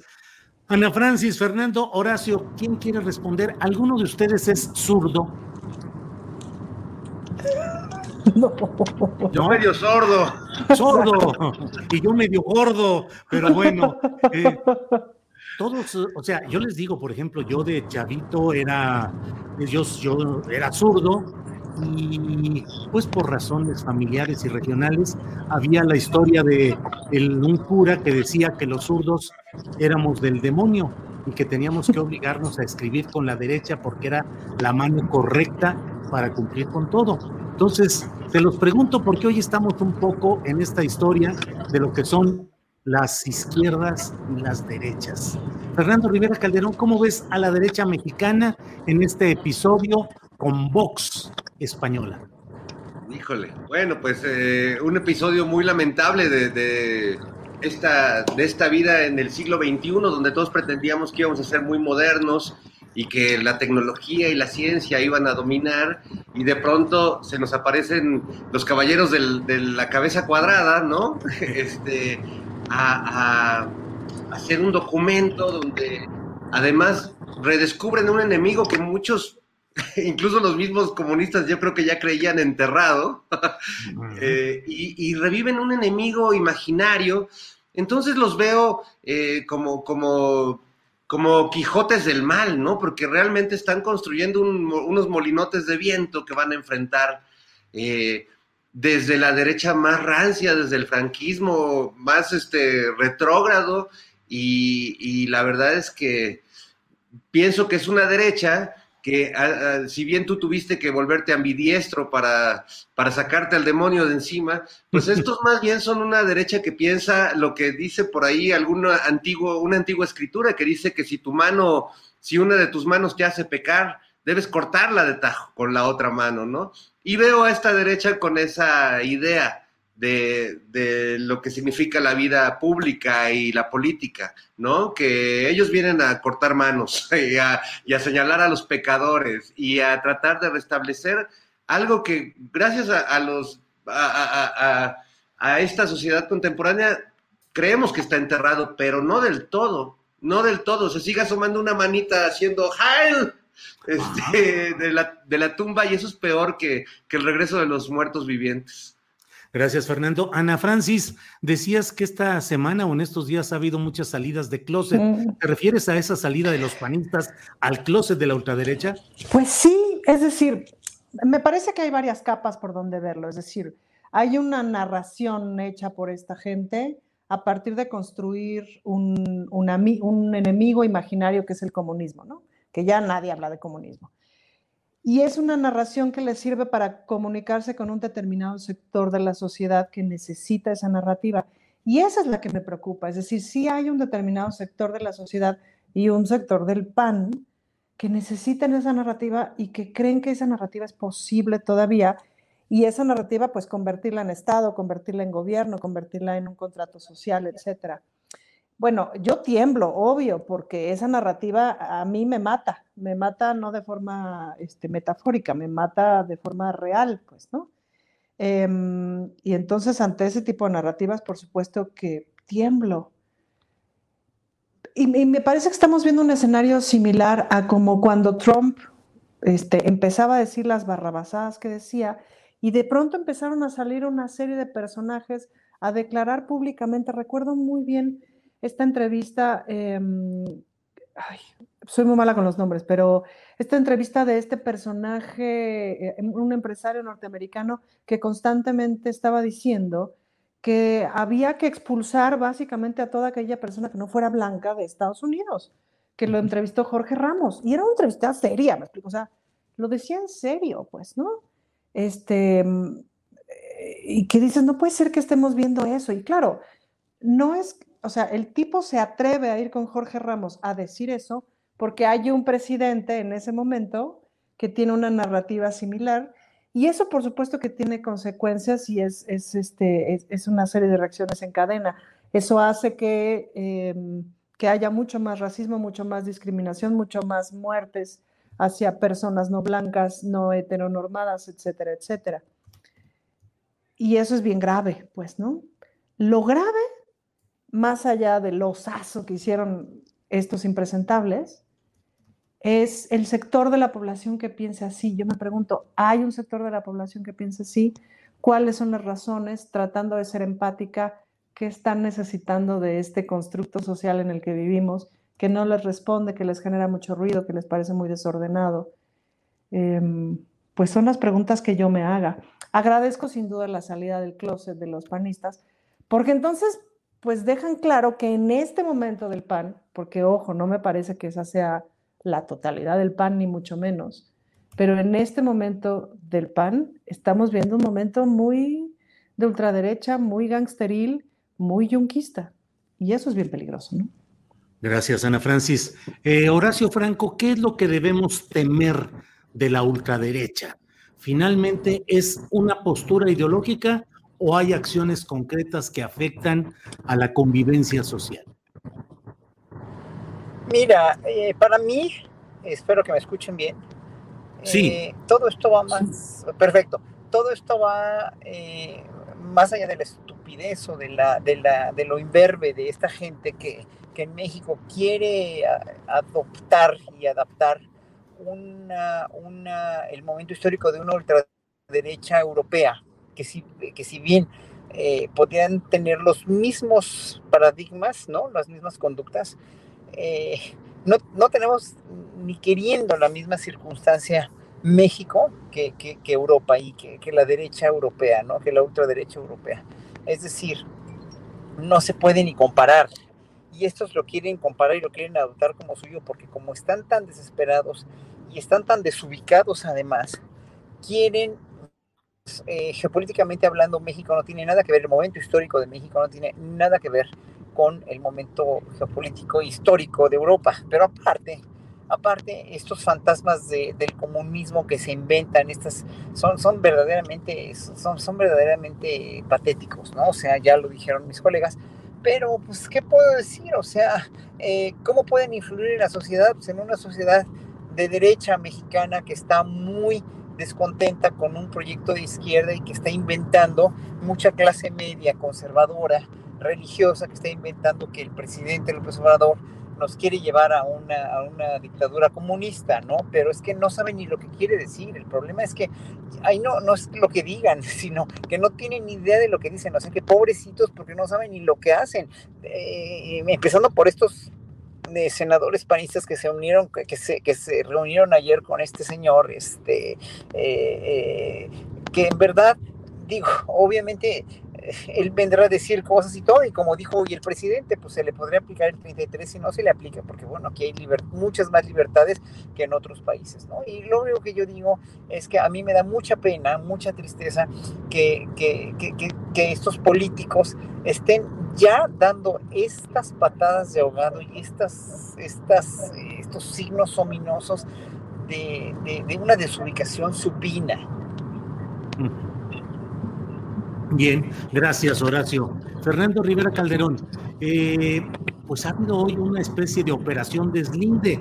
Hasta el propio Felipe Calderón ha dicho que está mal todo esto. Algunos panistas, priistas, porque estuvo ayer ahí presente en este acto con Santiago Abascal, estuvo presente un priista guerrerense, Manuel Añorbe Baños. ¿De veras se pueden deslindar o es solamente que les cayó tanta tanto rechazo social que dijeron, pues vamos eh, tratando de evadir esto, pero en el fondo sigue la firma de 15 senadores de 29 del PAN en ese documento. ¿Puede realmente políticamente deslindarse Acción Nacional de esta ultraderecha como Vox España o están en la misma sintonía finalmente? No, sí, mira, yo creo que no se pueden deslindar, aunque borren los tweets y hagan estas, prácticas de, alejamiento de, de ese primer momento que tanto les llovió, porque el PAN siempre, siempre ha sido eso y siempre ha respondido a esas eh, ideas, ¿no? De, ideas políticas, ideas de cómo, cómo se debe llevar a una sociedad, cómo se debe dirigir la política pública, la política económica. Ahora que escuchaba a Horacio Ana, pensaba que justo en eso, que eh, quizás nosotros nuestra generación vivió un poco el espejismo del PAN como un partido de oposición legítima, porque el PRI llegó a instalarse, a enquistarse de tal modo que realmente el PAN creció como oposición y generó algunos personajes que quizás no representaban esta, esta mochería y este radicalismo ideológico como Carlos Abascal, por ejemplo, ahora que está de moda otro Abascal, bueno, pues recordemos a, a nuestro Abascal local, que era bastante conservador, bastante retrógrada. Recordemos ese episodio con Aura de Carlos Fuentes. Entonces yo creo que vivimos un espejismo de que el PAN constituía una oposición a algo que todos eh, despreciábamos que fue el régimen priista, pero ya en el gobierno demostraron no solo que podían robar igual que los priistas, sino que eh, ese perfil ideológico que tenían muy guardadito, muy escondido, pues salió a flote y tenía que, y nos afectó como sociedad en políticas públicas que llevaron, por ejemplo, que un montón de mujeres eh, hayan sido y sigan siendo encarceladas por eh, abortar, ¿no? O sea, nada más por citar uno de los muchos ejemplos del gran daño que ha hecho esa ideología de derecha. Ahora que les preocupa tanto la ideología comunista, ¿no? Porque los comunistas, según recuerdo, comían niños. Este, pero bueno, eh, estos son peores, ¿no? Estos son peores y lo han demostrado cuando han tenido el poder y no, no lo disimulan ahí, ¿no? Entonces no creo que haya manera de que se deslineen porque además hay que apelemos al nacimiento del Partido Acción Nacional. Hay varios eh, textos muy interesantes sobre cómo surge justo a partir de estas ideas de, fascistas eh, que tuvieron mucho eco en México, además con personajes como el mismo José Vasconcelos, que recordemos que era eh, colaborador y si no mal recuerdo hasta editor de uno de los eh, suplementos o, publicaciones de, corte fascista que se distribuían en México. Sí, Fernando Rivera, así es. Gracias. Ana Francis, mm, el personaje es muy polémico y hay quienes consideran que no está en el primer nivel de, esta, de estos ámbitos declarativos de la derecha mexicana, pero este personaje conocido como el tumbaburros estuvo en un acto muy peculiar en el cual eh, un, un foro organizado por el PAN llamado de la mujer embarazada en estado vulnerable. Y al final de todo esto llamó a frenar esa marea progresista asquerosa y asesina que se viene para todos nuestros países desde la trinchera política. Y, señores, y así terminó su discurso este hombre, con una audiencia que ahorita lo podemos comentar, eh, vamos a ganar porque es el plan de Dios. ¿Qué, te, ¿Qué opinión te merecen estas cosas, Ana Francis? Te voy, a, te voy a responder esta pregunta como teóloga o como prototeóloga, porque todavía no acabo mi maestría, pero ya voy a la mitad. Entonces, algo ya sé del asunto. Hay un asunto, hay una circunstancia política ocurriendo al interior del Vaticano y al interior de la Iglesia Católica, que es exactamente lo mismo que está ocurriendo en el mundo. Es decir, hay una lucha y una pugna importante entre lo más conservador y recalcitrante, eh, que es mucho de la corriente de Juan Pablo II, que no necesariamente de Ratzinger, y entre una onda más relajada que es el Papa Francisco. Entonces, ahorita estamos viendo de lo más relajado de la Iglesia Católica, que es el Papa Francisco. Incluso en el episcopado mexicano no está lo más conservador como sí estuvo con Norberto Rivera y etcétera.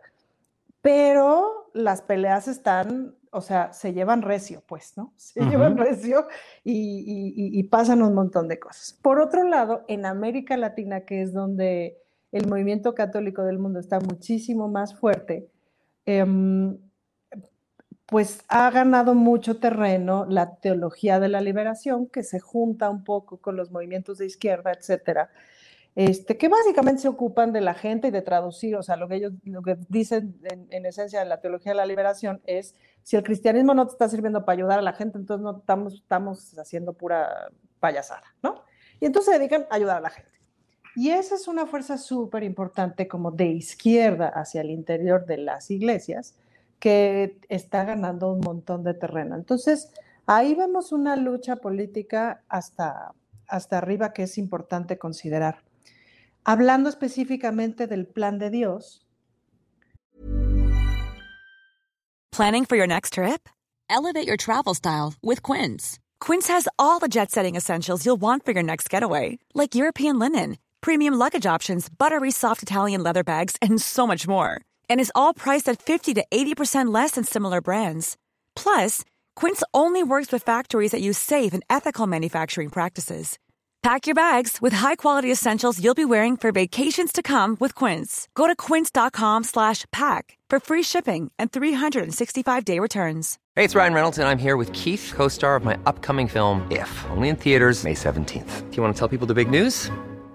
All right, I'll do. Sign up now and you'll get unlimited for $15 a month in six months of Paramount Plus Essential Plan on us. Mintmobile.com slash switch. Upfront payment of $45 equivalent to $15 per month. Unlimited over 40 gigabytes per month. Face lower speeds. Videos at 480p. Active Mint customers by 531.24 get six months of Paramount Plus Essential Plan. Auto renews after six months. Offer ends May 31st, 2024. Separate Paramount Plus registration required. Terms and conditions apply if rated PG.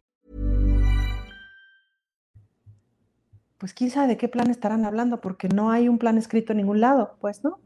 Em, eh, entonces es como esta idea de lo que debe ser y de lo que no debe de ser. Ay, y, y pues otra vez es una idea cooptada por un determinado grupo de hombres heterosexuales, generalmente blancos, urbanos, etcétera, que tienen una idea de mundo. Y fíjate que sí te das cuenta, ahorita, ahorita que, me, que me les ando moviendo más en el mundo político, podríamos dividir a los políticos, permítanme hacer esta división para este ejercicio, en dos tipos de políticos. Quienes vienen de los movimientos, de los partidos, de las luchas, del territorio, del no sé qué, no estoy hablando que sean mejores, estoy hablando de que vienen de ahí y quienes están tocados por Dios para decidir sobre el destino de las personas. Entonces, pues sí, este grupo que dice el plan de Dios es este, pues claramente está tocado por Dios. Dios les habla y les dice cómo es el plan y en ese plan pues es que sean dueños de un montón de cosas, entre ellas los cuerpos de las mujeres, para definir si tenemos hijos, si no tenemos hijos, cuándo los tenemos, si abortamos, si no abortamos, si cogemos, si no cogemos, con quién cogemos, con quién nos relacionamos, etcétera, etcétera, etcétera. Y claro, están aterrados porque no hay manera de que la marea verde se detenga, porque es un asunto de esclavitud, es decir, el o sea, si de alguna manera rápida podríamos definir el feminismo es el día en que las mujeres nos dimos cuenta que vivíamos con esclavas, aprendimos a hacerle así al grillete y a ver, tú te pondrías un grillete de nuevo, pues de tarugas nos lo ponemos. Entonces la marea verde o sea, no se va a detener, al contrario, es absolutamente exponencial y va, pero con todo. Y pues están aterrados en ese sentido, porque además pues la única manera de, detenerla es con la violencia y por eso estamos en este estado de violencia.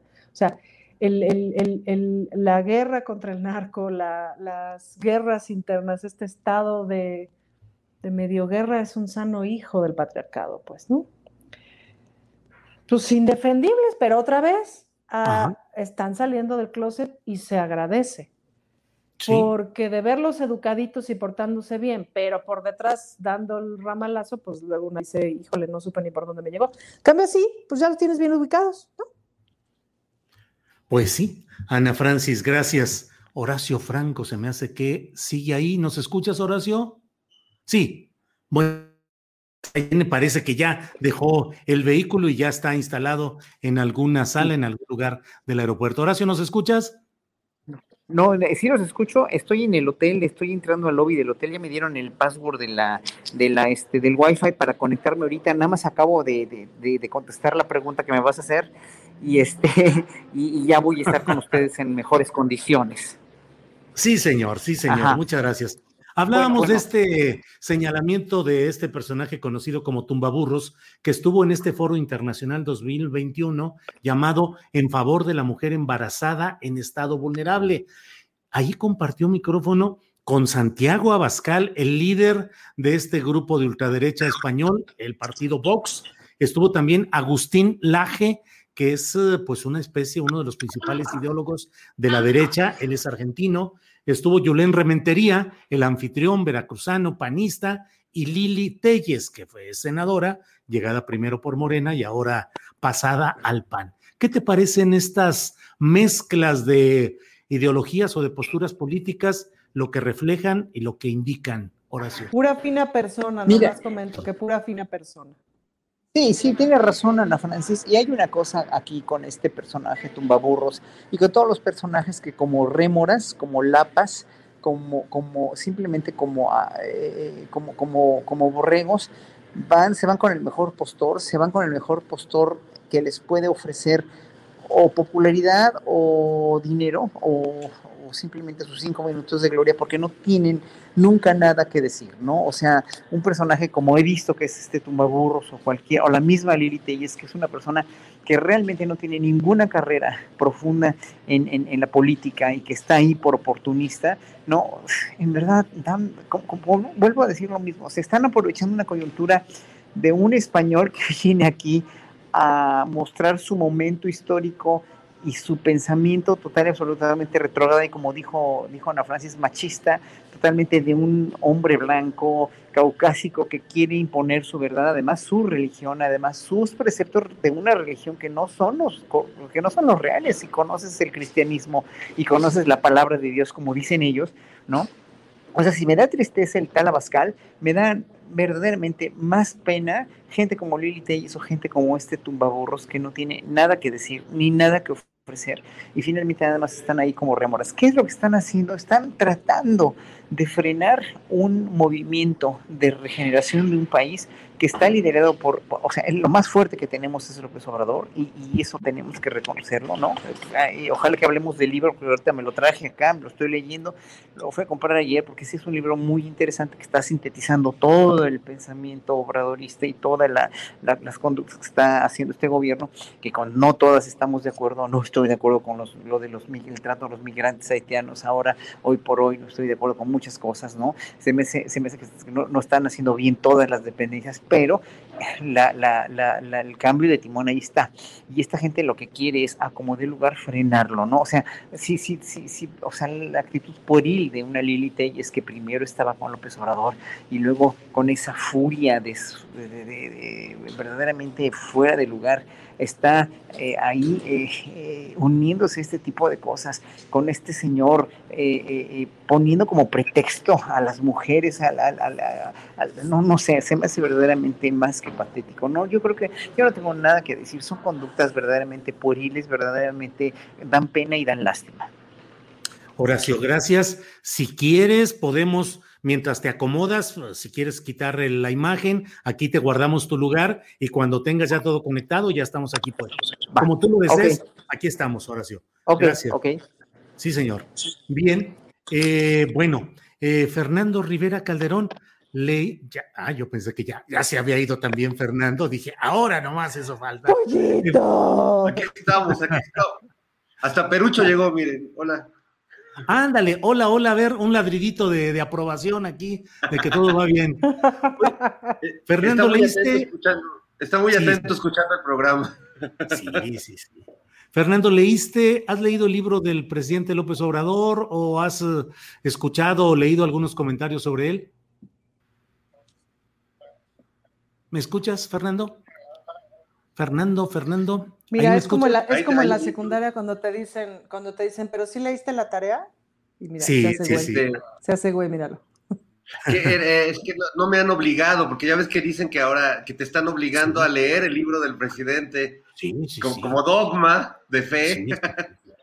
no, no, no he tenido la oportunidad de leerlo todavía, pero digamos que creo que todos nosotros hemos leído al presidente eh, en su persona, en su actuar cotidiano, en su ideario, ¿no? Que además él siempre aclara que los poetas buscan sorprender con las palabras y, ir por nuevos caminos y que los políticos repiten siempre los mismos mensajes para, para llegar a calar con ellos, cosa que el presidente eh, lo ha demostrado eh, de manera contundente, ¿no? No tiene un discurso demasiado amplio, ¿no? Su, discurso es básicamente el mismo que hemos escuchado desde hace 20 años por lo menos, eh, y no se ha movido mucho de ahí, pero vaya que ha calado, vaya que, que esa, esa repetición en la política, eh, además con convicción y con conciencia de lo que está diciendo, eh, tiene peso y, es lo que finalmente permite que hoy el presidente siga teniendo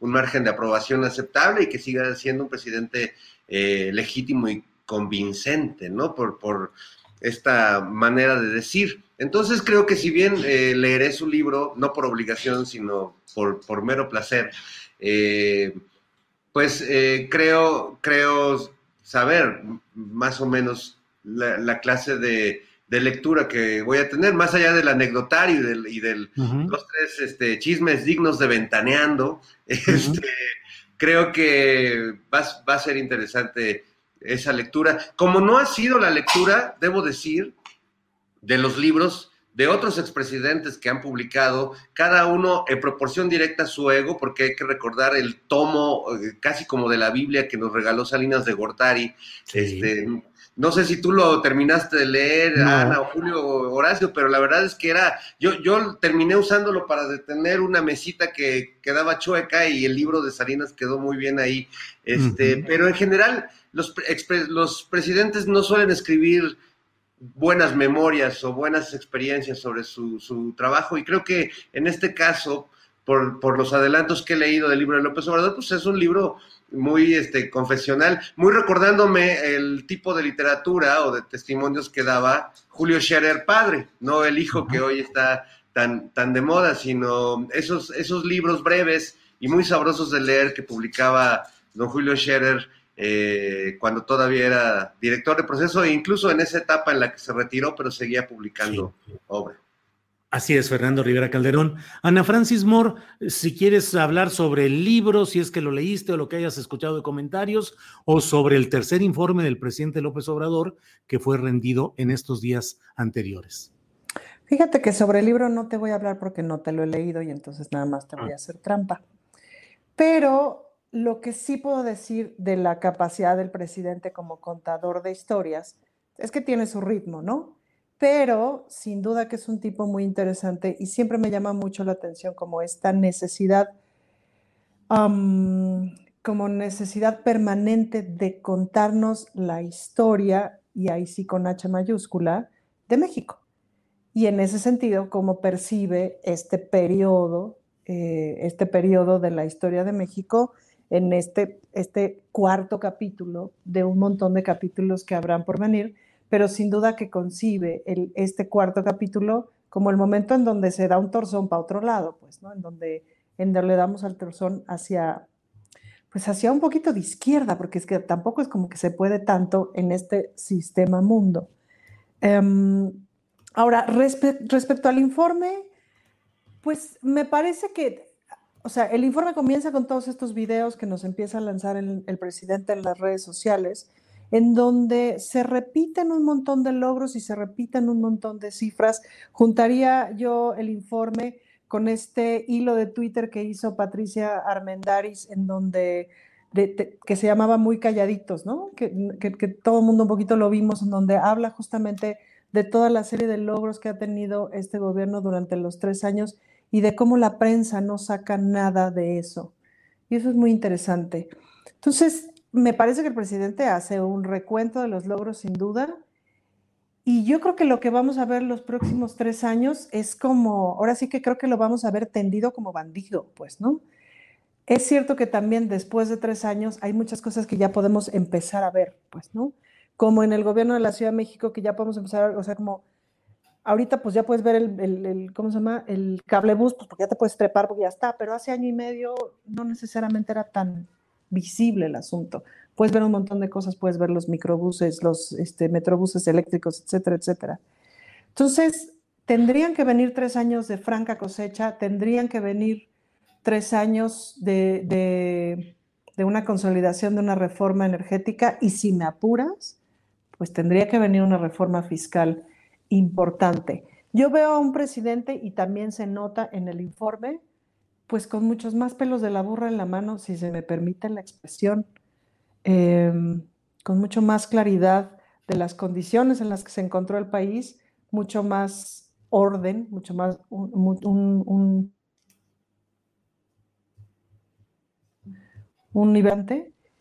y sin duda, pues una clara descripción de los adversarios. ¿no? O sea, como que el, personaje adversario lo siento ahora muy definido. Bien, Ana Francis, muchas gracias. Horacio Franco ya está de regreso, reinstalado por allá donde anda de viaje. Eh, Horacio, mm, el tercer informe del presidente López Obrador y las perspectivas para el segundo y último trienio de su mandato. Dice Ana Francis que cree que se va a ir tendido como bandido, utilizando la expresión de velocidad, no de otra cosa, pero de que se va a ir pues ya con toda la fuerza y toda la velocidad. ¿Qué opinas, Horacio? Mira, yo creo que el tercer informe y la, la, reciente sacada del libro, que miren, miren, miren, miren, aquí está, me lo traje para leerlo porque ayer lo fui a comprar, es una muestra de que el sexenio está a la mitad ya, de que Andrés Manuel López Obrador está contento trabajando, está satisfecho, y lo mismo, lo dijo también en el informe, está satisfecho de los logros que ha hecho, ¿no? Porque se han, se han sido muchos. Aquí en el chat hay alguien que dice logros, así con muchos signos de interrogación, ¿no?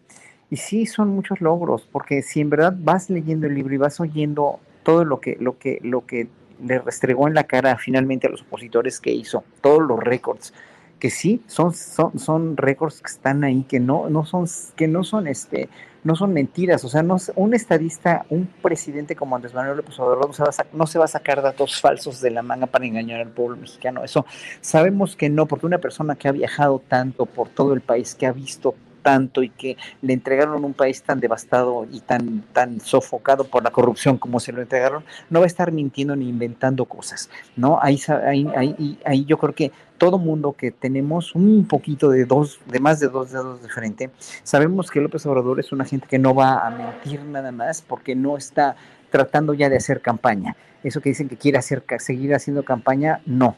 Andrés Manuel es un estadista que está en el poder, pero que se encontró un país devastado y que está exponiéndolo eh, eh, desde hace mucho en las mañaneras, que es también un gran logro, o sea, eso también tampoco la gente lo quiere ver, esa comunicación que tiene, esa trascendencia que tú mismo la experimentaste, Julio, eh, incluso pues ayer que hablabas con este, este personaje de San Luis Potosí, bueno, que, ya prometió, que ya hizo, que ya está ahí, ojalá, y hay que darle seguimiento. En nosotros como pueblo queda darle seguimiento a todo esto que están haciendo, que están modificando, que están cambiando y denunciar lo que no, como tú bien lo hiciste en la, en la mañanera, ¿no? Y como tú bien fuiste, fuiste a plantear ahí, de lo cual nos sentimos todos muy orgullosos y que trascendió mucho esa mañanera, no nada más para ti, sino para todos, para, San Luis Potosí, para el país y para la misma secretaria de, de este, del medio ambiente. Entonces, ahí eh, eh, no podemos decir que AMLO esté en, este, en, en campaña. Lo que sí me impresiona mucho es que a estas alturas del partido, a estas alturas del sexenio, todavía hay gente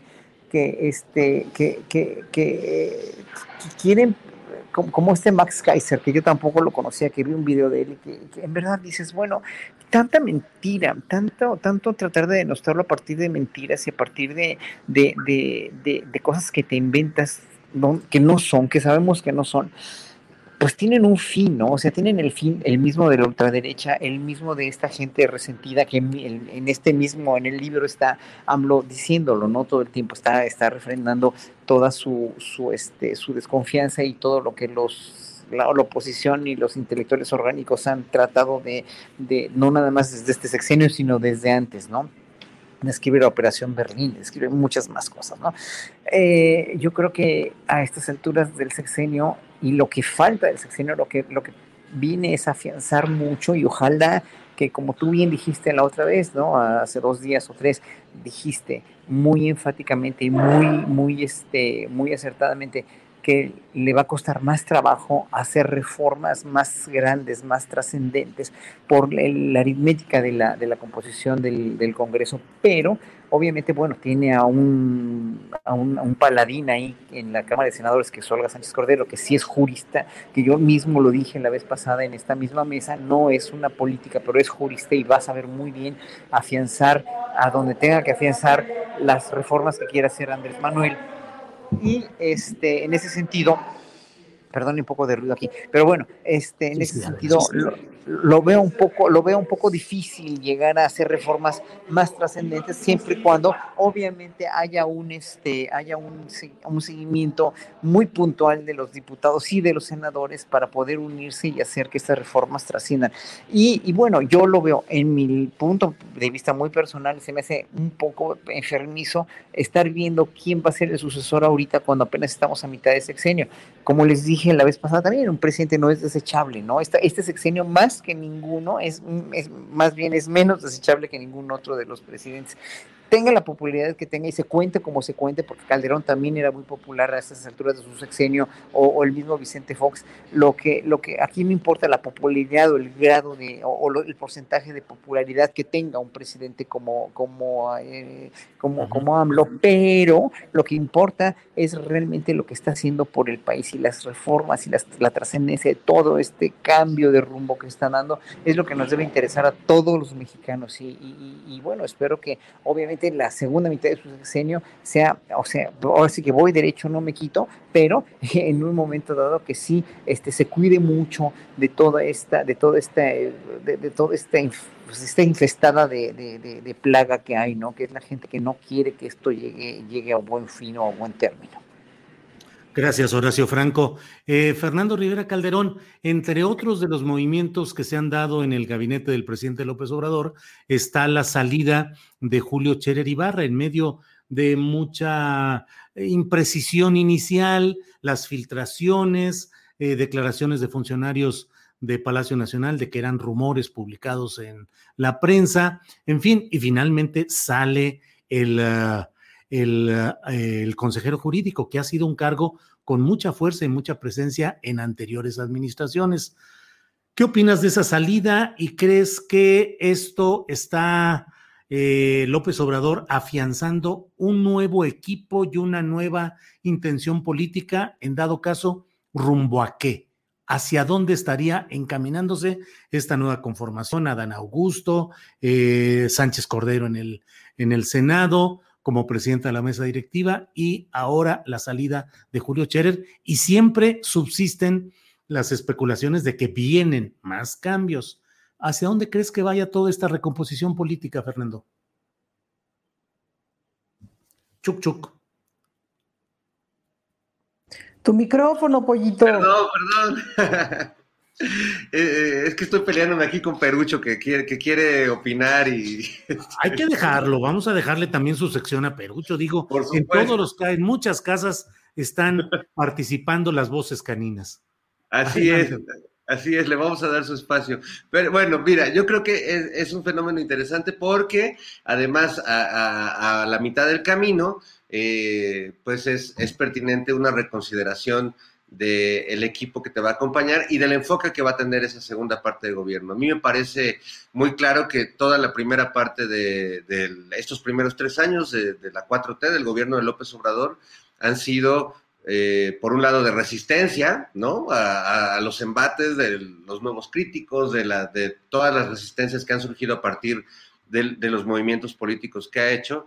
Eh, y por otro lado de, consolidar las, reformas y propuestas que, como él dijo en su informe, pues va a ser muy difícil revertir eh, en términos políticos y muy poco, eh, pues no sé, muy poco afortunado para quien pretenda revertir esos logros, que son logros sociales, tangibles y que, y que bueno, son parte de la, de la aprobación que tiene el presidente. Pero, eh, pues el presidente que es un, ser completamente, un, son politicón, eh, pues también entiende que estos tres años que vienen eh, son de hacer política de una manera diferente y ha movido sus alfiles de manera de poder tener brazos, o, oídos, eh, ojos en, otros, en, otros terrenos de donde se da la política nacional. La salida de Julio Scherer no estoy seguro si corresponde a ese movimiento natural de las aguas a medio, a mitad de sexenio y teniendo la sucesión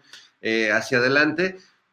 No, no, no termino de tener claro y tampoco le creo a, los especuladores este, que además se precian en las redes sociales de tener la información confirmada y de haberla dicho antes de que casi casi el presidente la pensara, este, antes de que Julio Scherer, ellos ya tenían la exclusiva, ¿no? En este periodismo, este, que pretende ser bueno a partir de, dar primero la nota, lo que quiera que eso signifique, aunque comience siendo un rumor. No sé si la salida de Scherer obedece a, la misma razón por la que Olga se va al Congreso y, entra Adán a la Secretaría de Gobernación, pero más allá de, de cuáles son las razones, pues me parece que es la salida más dulce, más tersa y más amorosa que hemos visto en este sexenio y que pues yo creo que muchos, muchos de los funcionarios que han dejado de ser parte de esta, de esta administración a lo mejor hubieran deseado ese, esos abrazos y esos, y esos gestos de amor incondicional.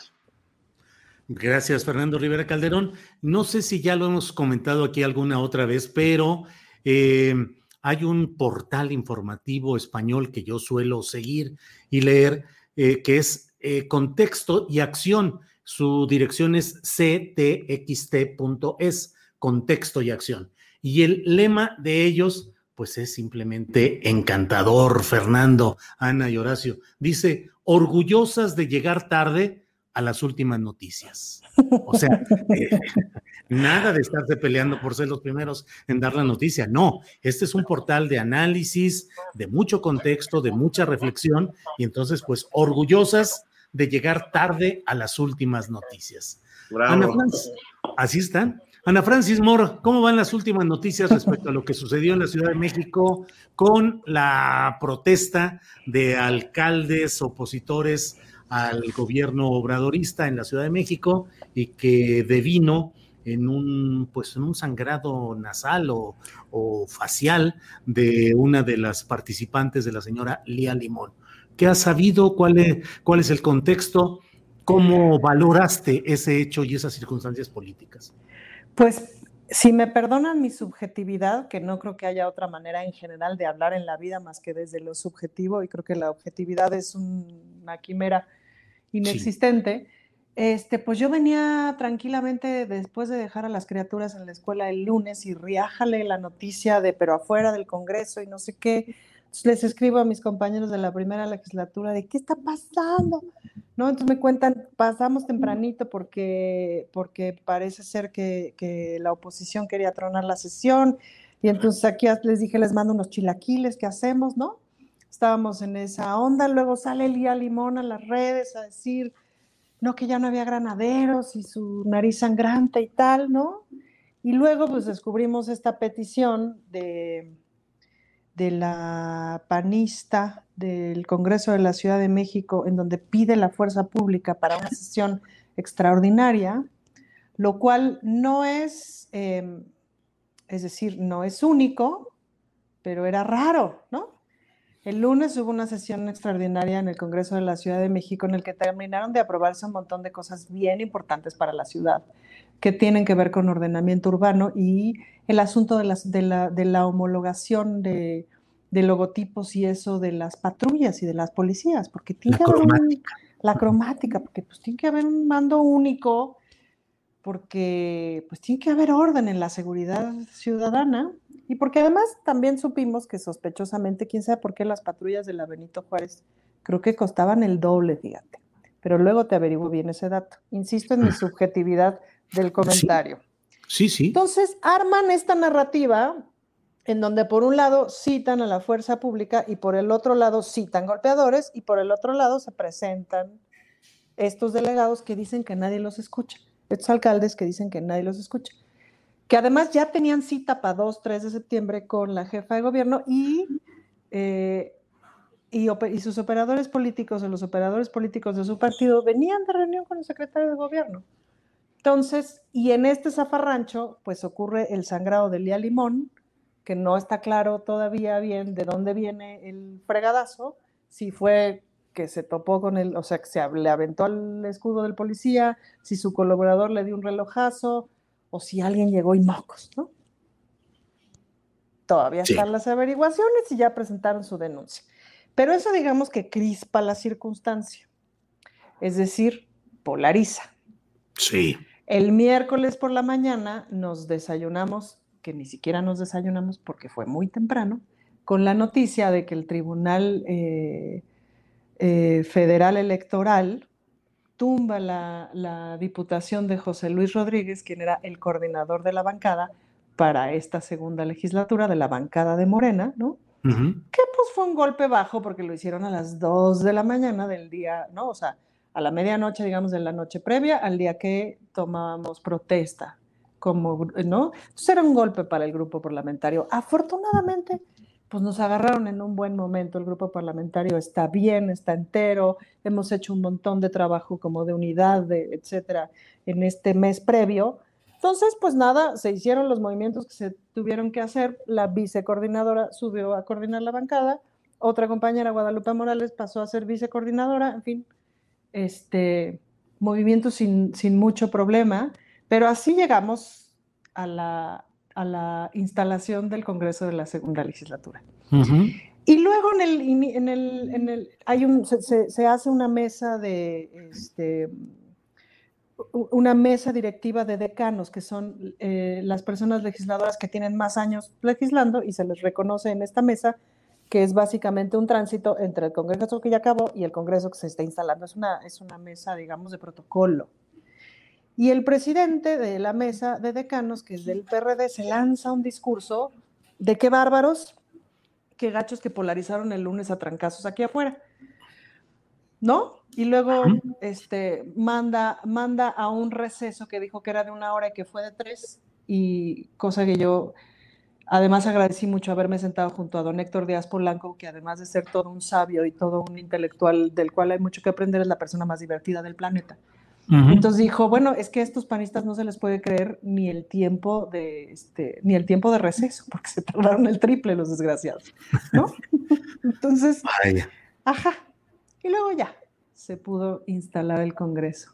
Y al día siguiente, o sea, ayer, no, no, ya nos vimos con la jefa de gobierno y no sé qué, y todo bien, y borró ni cuenta nueva, y shalala, shalala.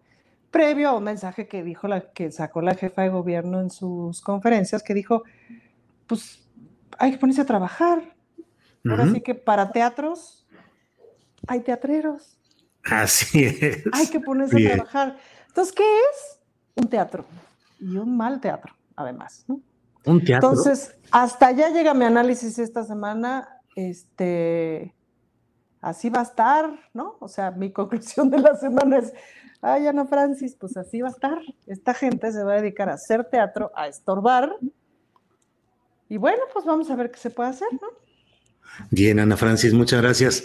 Horacio Franco, dicen que algunos, eh, sobre todo eh, del área del sur del país, dicen, lo mejor de todo es lo peor que se va a poner. Es decir, ahí vienen cosas y vienen circunstancias que pueden ser cada vez más complicadas. ¿Cómo ves el panorama en general? Estamos hablando de este episodio de Lía Limón y los alcaldes opositores en la Ciudad de México, los cambios en el gabinete del presidente López Obrador, eh, este episodio de los panistas con Vox de España, que desde mi punto de vista no es ni un error ni un acelere de un cierto grupo, sino un enfoque que se ha estado buscando de colocar eh, los presuntos problemas internos de México en escenarios internacionales como la OEA y como ahora en, con este grupo de ultraderecha. ¿Se irá a poner peor, Horacio? Micrófono, Horacio. Micrófono, micrófono. Ahí viene. Este, algo está pasando con el micrófono. Vamos a pasar, voy a traducir lo que está diciendo en estos momentos Horacio con lenguaje de señas. Está diciendo una serie de consideraciones, bla, bla. No, algo sucede. Tú también, tú también eres bien chistoso, Julio. Ya ¿Soy qué? Eres bien chistoso. Es que de veras, es que sí, ahorita Héctor Díaz Polanco es, es, es, el héroe del mes para mí. Probablemente sea el héroe de la legislatura para mí. Porque amén de su inteligencia, qué buen sentido del humor. Y ya entendí que uno no puede tomarse en serio a nadie que no tenga sentido del humor. Y agradezco tu sentido del humor, Julio. Ay, Ana Francis, muy amable. Este, ¿ya estás, Horacio? ¿No te oímos? ¿No te oímos?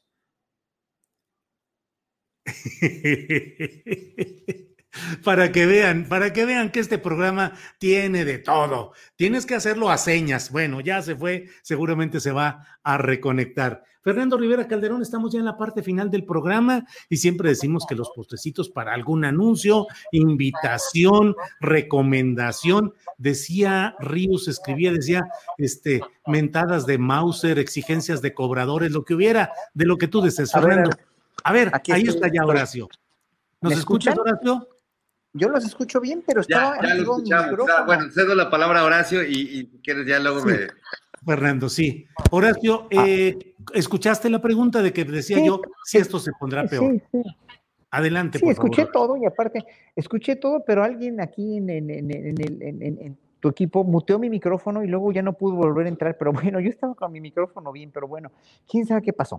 Pero bueno, son las, redes sociales, digo, las, las internets que a veces nos traicionan. Mira, eh, yo le quería contestar a Ana Francis primero, y, yo como que se lo quise advertir desde que iba a ser diputada, es que esto pasó también en la cama, en la asamblea este, constituyente. Reventaban las sesiones, reventaban las sesiones, reventaban las sesiones, y no era, no era la oposición panista ni, ni, ni, ni, ni priista, porque ellos eran minoría. La mayoría que era morena reventaba las sesiones por muchas otras razones pero finalmente todo siempre en, la, en, las cuestiones de las cámaras, en las cuestiones de los poderes legislativos, no nada más de México, sino de todo el mundo, siempre van a ser grandes teatros y siempre van a ser grandes dramas también, porque finalmente a Morena y a mí me tocó ver cómo alguien del PRD le quitó sus curules de enfrente en la constituyente cuando tenía Morena mayoría y los pasó hasta atrás. Y una persona que hoy mismo está en Morena, ¿eh? o sea, estaba en el PRD.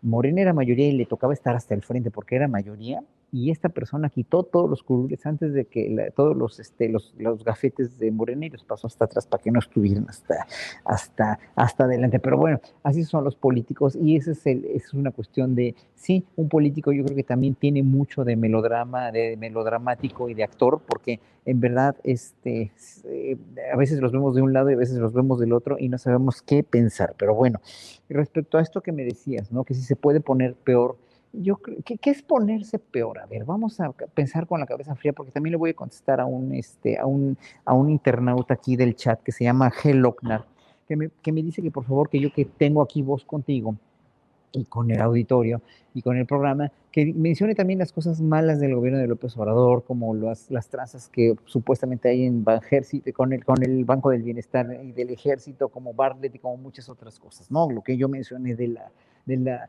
de la, las agresiones a los migrantes haitianos, etcétera, etcétera, que muchos y la, la, mayoría de nosotros no está de acuerdo o lo ve con asombro o lo ve como un poco una piedrita en el zapato para el gobierno de Andrés Manuel López Obrador.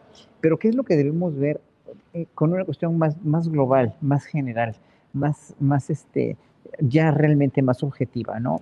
Y es que, por ejemplo, y no nada más es un ejemplo, es una realidad de la cuestión de la, de la, de la, de la moneda, por ejemplo, que no se ha devaluado. Eso ha sido una gran ganancia, ¿no? Una, un, de veras un resultado de que tenemos unas finanzas sanas, del no endeudamiento, que también lo tenemos, de obviamente de, este, de las remesas, que aunque no sea un logro del gobierno, obviamente eso no lo propició el gobierno, sí ha ayudado mucho a incentivar el consumo y a que este país no se hunde económicamente. Sí, gracias a los mexicanos que trabajan afuera, pero bueno, finalmente la mayoría de los mexicanos que trabajan afuera son mexicanos que dan su vida por este país y que quieren además el bien para el gobierno de este país, quieren que le vaya bien a Andrés Manuel. Y fíjense, o sea, también muy, muy, muy tremendamente el INE no los deja votar, ¿no? Muy, muy, eh, de veras, eh, eh, eh, terriblemente, muy injustamente, el INE no ha expedido las credenciales de elector o no les da facilidades para que voten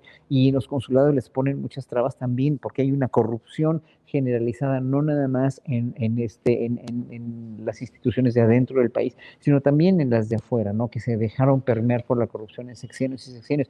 Eso no se va a acabar de la noche a la mañana, ya lo sabemos, pero el inicio está, o sea, la mecha está encendida. Lo que no entiende la gente es que la mecha va a tardar mucho en llegar hasta que el cohete despegue, porque esto es una cuestión de muchas partes muy chiquitas o muy de un engranaje que está muy viciado y que no va a llegar una, una, una transformación si no ponemos todo de nuestra parte, si queremos que nada más Andrés Manuel, porque sí lo es además, es el, es, es, es, es el héroe invicto, es el héroe, el héroe invencible de esta, de esta gran gesta que está él encabezando, pero no nada más es Andrés Manuel, tiene que tener un gabinete 100% funcional, que bueno, con estos, eh, respondo esto a la pregunta tuya que me hiciste, uh -huh. con, estos, con estos cambios, esperemos que se depure el gabinete, que se depure la cuestión de, de, de, del, del sino del gabinete, tenga que salir quien tenga que salir, se tenga que quedar quien se tiene que quedar, ¿no? Este, tenga que ser el, el, el, próximo presidente quien tenga que ser, que ahorita no nos debería preocupar, como digo, porque no es una figura desechable Andrés Manuel, al contrario. Entonces, eh, visto desde ese punto de vista, no es que yo sea optimista a lo pendejo, no, yo lo que quiero ser es objetivo y ver qué tenemos ¿Qué hubiéramos podido tener con otros gobiernos? ¿Qué tenemos hoy por hoy con la cuestión del sistema de salud, el sistema de vacunación, la cuestión de la política exterior, la cuestión de la economía, la cuestión de la macroeconomía, la cuestión de todo lo que se está haciendo y qué, este, hacia dónde vamos? Yo no veo que esto se pueda poner peor porque finalmente no estamos ya como en el punto de para regresar a un, a un gobierno como el que los que teníamos antes. O sea, y eso sí sería ponerse peor. Esto tiene que ir avanzando poco a poco, pero no es, en, no tiene, tenemos que recargarlo todo en la figura del presidente, sino en la figura de los, del gabinete, de cada uno de los miembros del gabinete y sobre todo nosotros mismos como ciudadanos, nada más. Horacio Franco, muchas gracias. Fernando Rivera Calderón, ahora sí entramos ya en la parte final del programa, son las 2 de la tarde con 59 minutos. ¡Ay, se va, sí, se va, se va! Se va, eh, se va, se va. Se va, se va. Eh, Fernando Rivera Calderón, el postecito, lo que desees agregar, por favor. Bueno, yo quisiera agregar un mensaje de esperanza para todos los, los mis reyes que se han sentido desplazados este sexenio. para toda esa bancada disminuida del, del PRI, para Alito, que dice que nos dio el chiste de la semana diciendo que ellos nunca obedecen a un presidente de la República y cayó su lengua ensangrentada así frente a él. Fue un momento muy hermoso que le agradezco, la verdad. Y para toda esa generación de, de mis reyes, eh, les tengo una gran noticia. Eh, lo dice el portal del Universal, que Roberto Palazuelos, el diamante negro, hace oficial que buscará la gubernatura del estado de Quintana Roo y además lo gobernará como si fuera una empresa. Así que, mis reyes del mundo. Ya tenemos memes, ya tenemos memes para rato, ¿eh? Ya la en dos minutos más. Fíjate Eh, nomás. Sale, Fernando, pues gracias. Ana Francis, el postrecito sobre la mesa en esta ocasión, ¿qué pones? El postrecito sobre la mesa es la anécdota del final feliz, porque en esta larga pausa del Congreso de las tres horitas, pues estaba mi señora ahí, mi señora que es la mejor aliada del planeta, y entonces le digo, vente, vamos a echarnos unas fotos aquí en el, ¿no? En tribuna, no sé qué. Y estaba yo con mi bandera LGBTI que me prestó Temístocles Villanueva, que llevaba varias, le dije, préstame una, no seas desgraciado. Y entonces la verdad es que me tomé fotos con mi bandera, con mi bandera gay por todos lados porque estaba muy feliz, Julio, porque la primera vez que entré a, a ese recinto fue para molestar legisladoras para que aprobaran sociedad de convivencia, pues hace 20 años. Estaba muy feliz, no me di cuenta de lo feliz que estaba de eso hasta que estaba ahí. Decía, no puede ser, qué importante es esto, qué padre. Entonces me tomaba yo con la bandera así, con la bandera así, acá, por allá, por allá, con mi señora. Y en una de esas, este, pues había una especie como de fila informal para tomarse la foto ahí justo abajo de la bandera. Y, este, y entonces, pues ya nos tocó a mi mujer y a mí, pero no había nadie que nos la tomara y estaban pues unos compañeros panistas ahí esperando a tomarse la, la foto muy, muy, muy, muy serios, muy de traje. Entonces yo con la sonrisa hasta acá le digo, me la tomas, ¿no? Así feliz. Ajá. Entonces me abraza mi señora. Entonces el pobre hombre como que no supo qué hacer, pero pues agarró el teléfono, tomó la foto, me dio el teléfono así como con, con, con roña, ¿no? Porque obviamente Ah. yo dándole eso a mi mujer, etcétera, ¿no? Ajá. Porque comprenderás que a estas alturas del partido el closet lo reventé hace muchos años, ¿no? Ajá. Y entonces, pues fue raro, entonces le digo a mi mujer, ¿qué, qué nunca han visto una lesbiana o cómo? Y claro, luego sale este asunto del box, digo, no, se me hace que nunca han visto una lesbiana en serio. O sea, así de cerca, pues, ¿no? Y... Pero me dio mucho gusto, Julio. Eso Pues es sí. histórico. Pues sí. Eso pues- es histórico y es importante y por eso estoy ahí. Y eso, Pues- pues me cerró mi semana con alegría. Pues sí, muy bien, muy bien. Vi tus fotos, vi tu alegría, vi todo, vi lo que pusiste en las redes sociales y me dio mucho gusto, la verdad, Ana Francis. Horacio Franco, el postrecito ya para ir cerrando esta mesa, lo que tú quieras poner, por favor. Bueno, pues miren, queridos, el postrecito es que es que estoy aquí en un chat muy este muy acalorado con mucha gente del, del, del, este del, del chat público aquí de YouTube. Y, este, y, y la verdad, la verdad es que no, no, no es que yo quiera convencer a todos que, que, que, que esto va bien, por, porque va bien, ¿no? Incluso me decía un, un- un querido amigo, Telles Girón, que, este, que la devaluación de una moneda no depende de un gobierno, no, pero depende de las finanzas sanas de un país. Y este, y este país sí tiene finanzas más sanas que las que tenía antes, que se endeudaban y que robaban y que robaban y que no hacían nada. ¿No? Y hay una confianza también en, en la cuestión de la, de, por las mismas reservas y por la misma, el mismo comportamiento economía en la que, cual, por la cual el, el peso no se devalúa, ¿no? Hasta donde yo sé, o sea, esos son factores no nada más internos, sino son factores externos, ¿no? Entonces, no, no es que yo no quiera ver lo malo, es que sí hay muchas cosas que, en las que no estoy de acuerdo. O sea, cómo se está portando la, Guardia Nacional y cómo se está portando el Instituto Nacional de Migración con los migrantes, haciendo una, realmente haciendo, haciendo una contradicción con las promesas de campaña de Andrés Manuel eh, eh, en 2017, etcétera, etcétera. Sí lo veo, o sea, sí me molesta que haya cosas que no se estén resolviendo más rápido. La, la misma situación de la fiscalía, la misma lentitud de la fiscalía, pero bueno, ya que salieron a comparecer tanto Gertz, eh, eh, en manera, sobre todo él, ¿no? La comparecencia de Gertz me la eché totalmente y, y- y- y, bueno, la de Santiago Nieto también y se me hizo pues un, un- un granito de, arena más de poner un poco en la discusión pública y en, y en la, el conocimiento del pueblo mexicano qué es lo que se está haciendo. No, no va a ser tan fácil, ¿eh? porque también la cuestión de, de, de un expediente con el debido proceso tienen que contar con todos los elementos y parece ser que hubo mucha mano negra ahí en los primeros días del gobierno de Andrés Manuel cuando la, cuando la oposición, cuando esta gente que estaba en peligro de ser descubierta quemó muchas cosas o, desapareció muchos, muchos, muchas evidencias, ¿no?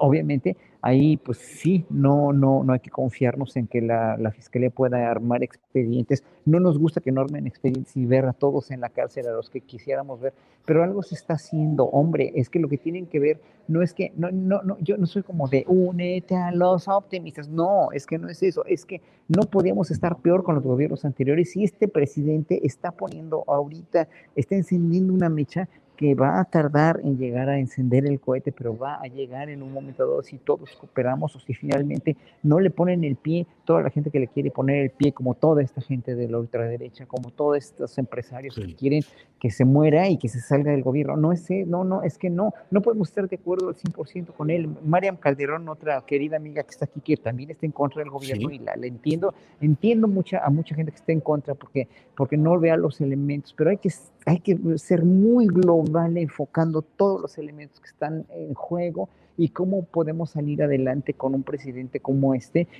sí, pero cooperando todos como pueblo y como nación, viéndonos todos como una nación y no viendo nuestra conveniencia personal. Horacio, muchas gracias. Eh, me han hecho ver en el chat un error que, uno de los varios errores que cometí, dije lenguaje de señas y lo correcto es lengua de señas. La lengua tiene estructura, tiene eh, ortografía y tiene reglas y es la lengua de señas. Yo dije lenguaje de señas. Bueno, pues eh, Fernando Rivera Calderón, muchas gracias y seguimos en contacto. Eh, gracias por esta ocasión. Muchas gracias, Julio, Ana Francis, Horacio. Y aprovecho para mandarle un saludo a mis padres, Aida y Fernando, que hoy no sé cómo y no sé qué implica cumplir 50 años, 50 años de casados. Este, por eso hoy estoy de, así, con esta elegancia, para celebrar a ese par de loquitos que además de, aguantarse a sí mismos durante 50 años, me han aguantado a mí, cosa que ya es, es más que merecedora de un Grammy, un Ariel, un Oscar o, lo, que, lo que sea. Sí, sí, sí, coincido en todo ese diagnóstico que has hecho y felicidades a los esposos y a los papás que han aguantado al hijo. Fernando, muchas gracias. Gracias. Eh, Ana Francis, buenas tardes y gracias por esta participación. Muchísimas gracias, chicos. Me da muchísimo gusto verlos. Y Fernando, sí te ves muy cuco. Me gusta verte trajeado. Eso.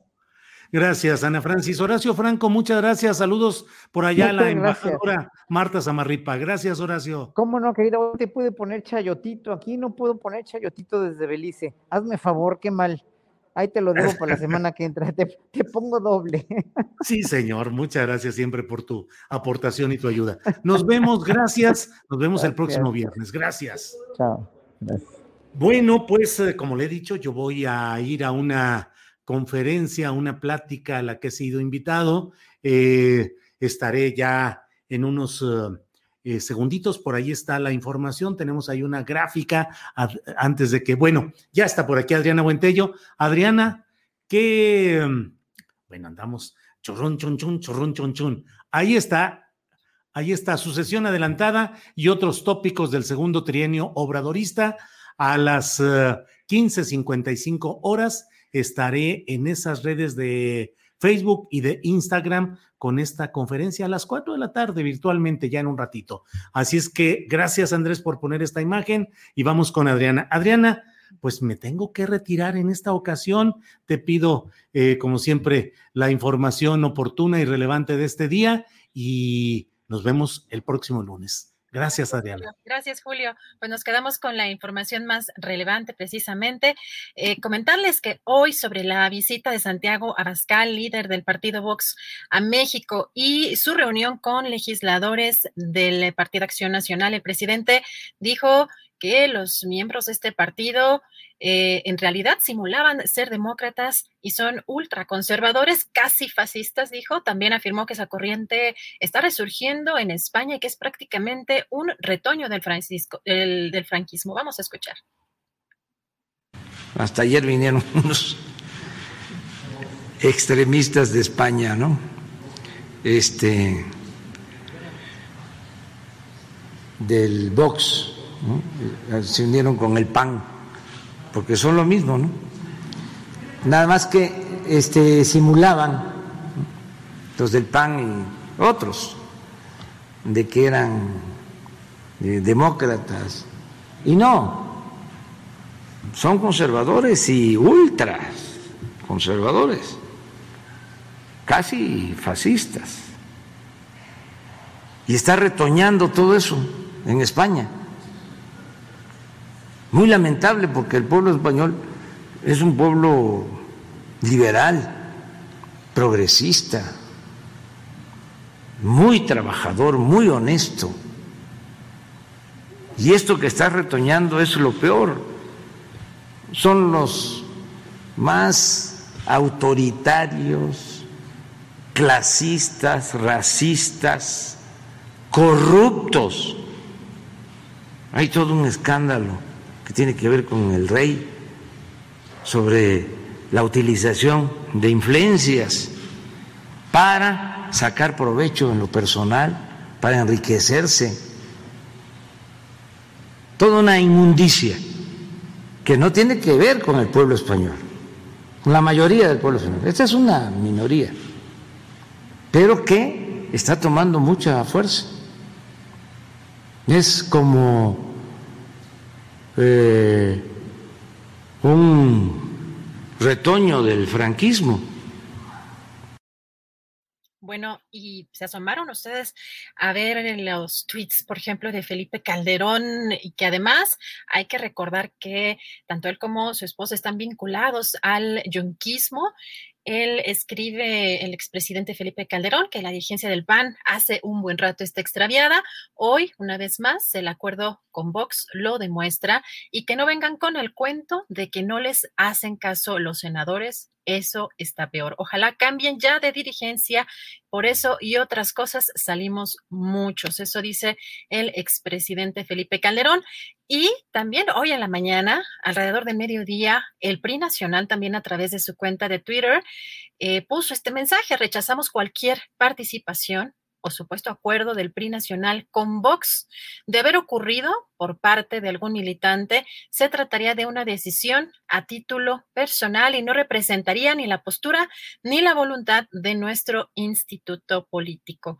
Y también comentarles que en la conferencia mañanera ante la creciente cantidad de niños que han sido vacunados bajo amparo. El presidente Andrés Manuel López Obrador insistió en que la vacuna contra COVID-19 no es necesaria por el momento en menores de edad, pero que si hace falta serán vacunados hasta que la Organización Mundial de la Salud lo apruebe. Sin embargo, destacó que el tema de los amparos es parte de una campaña. Escuchemos. Se están dando estos casos y, este, nosotros estamos cumpliendo con eh, las resoluciones del Poder Judicial. Pero los eh, especialistas nuestros, los médicos, sostienen, ya lo han explicado muchas veces, de que no es necesario. Y es la misma postura de eh, las organizaciones mundiales, de la Organización Mundial de la Salud. Sin embargo, se están dando estos amparos y me llama la atención hay estados en donde se están presentando más amparos. Ya lo estoy viendo como una acción concertada. Ya ven cómo le hacen también en el caso de los mensajes, ¿cómo se llama eso? Nado sincronizado. Se echan a andar campañas, este, porque se está concentrando básicamente en cuatro estados. Ayer precisamente pedí que se investigara este, cómo se están haciendo estas promociones porque también es un asunto de intereses. Imagínense el negocio para las farmacéuticas. Y en otro tema muy relevante, el Pleno del Senado aprobó en lo general y en lo particular la ley de revocación de mandato, la cual establece que la ciudadanía puede retirar del cargo a cualquier candidato electo, eh, ya sea el propio presidente de la República o miembro del Poder Legislativo Federal. Además, eh, Morena y la oposición en el Senado llegaron a un acuerdo de modificar la pregunta de la consulta eh, la madrugada de este viernes. La pregunta quedó de esta forma. ¿Estás de acuerdo en que el nombre de el político, del funcionario, presidenta o presidente de los Estados Unidos mexicanos se le revoque el mandato por pérdida de la confianza o siga en la presidencia de la República hasta que termine su periodo. Bueno, para la polémica también la eh, pregunta que, se aprobó, si es una o son varias preguntas en, en esta. Y comentarles que en la conferencia de hoy de la Ciudad de México, del gobierno de la Ciudad de México, se dio a conocer Eduardo Clark, el eh, director de Gobierno Digital, eh, dio a conocer que a partir de la próxima semana el semáforo epidemiológico cambiará a amarillo debido a que ya son tres semanas consecutivas a la baja en la ocupación hospitalaria, 30% de disminución respecto al máximo registrado en esta tercera ola. Vamos a escuchar. Tenemos hoy la buena noticia que de acuerdo a la última notificación de riesgo que recibimos por parte del Gobierno de México, la Ciudad de México está a partir del próximo lunes en semáforo amarillo y lo estará por lo menos dos semanas. Esto derivado de una reducción importante en todos los indicadores que ellos miden, que ya nos pasa al rango del amarillo esta semana. Siguiente. En los últimos siete días en la Ciudad de México y comenzando por el Valle de México, hemos visto una reducción de 492 personas hospitalizadas comparado con los 4.296 hospitalizados que teníamos el viernes pasado. Hoy estamos en 3.804, 2.777 de estos hospitalizados generales y 1.027 hospitalizados que requiere uso de un ventilador. Siguiente. En la Ciudad de México también hay una mejoría de este mismo nivel de magnitud en la cual en la última semana se ha reducido en 236 el número de personas hospitalizadas, pasando de 2.864 el viernes pasado a 2.628 el día de hoy. Y continuamos entonces ya tres semanas consecutivas de mejorías constantes en la ocupación hospitalaria, como se puede ver en la gráfica que están observando. Con estos eh, estamos en 794 intubados en el Valle de México y de la Ciudad de México en 1.834 hospitalizados generales. Siguiente. Así se ven los ingresos hospitalarios por eh, acumulados. En los últimos siete días, 1.582 ingresos hospitalarios. Es una reducción ya de prácticamente 30% con respecto a nuestro máximo que fue hace dos semanas, a mediados de agosto. Y estamos ya en niveles muy similares a los que tuvimos durante la meseta de agosto, septiembre, octubre del año pasado. Bueno, y también eh, comentarles que se nos fue, Julio se nos adelantó un poquito a un evento que tenía, si podemos poner en pantalla para que eh, vean a qué hora es exactamente, tengo por acá, que el evento es a las 3.55. Eh, se va a transmitir por estas redes sociales, arroba confío en MX, en, este, en Facebook y arroba confío en México 1 en Instagram. Va a estar ahí Julio en unos momentos más. Así que, pues, eh, eh, no se lo pierdan. Y yo me despido. Muchas gracias de verdad por habernos acompañado en esta emisión y en esta además gran mesa del más allá. Nos vemos la próxima semana. Que tengan un buen fin de semana. Síganse cuidando mucho y pues por acá nos vemos con más información la próxima. Gracias. Para que te enteres del próximo noticiero, suscríbete y dale follow en Apple, Spotify, Amazon Music, Google o donde sea que escuches podcast. Te invitamos a visitar nuestra página julioastillero.com.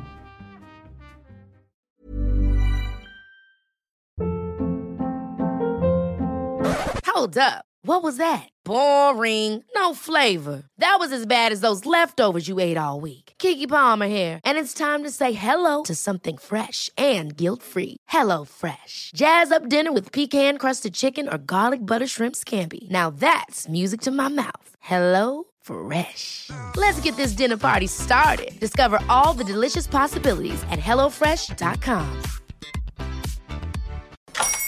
Hola, buenos días, mi pana. Buenos días, bienvenido a Sherwin Williams. ¡Ey! ¿Qué onda, compadre? ¿Qué onda? Ya tengo lista la pintura que ordenaste en el ProPlus app. Con más de 6.000 representantes en nuestras tiendas listos para atenderte en tu idioma y beneficios para contratistas que encontrarás en aliadopro.com. En Sherwin Williams somos el aliado del PRO.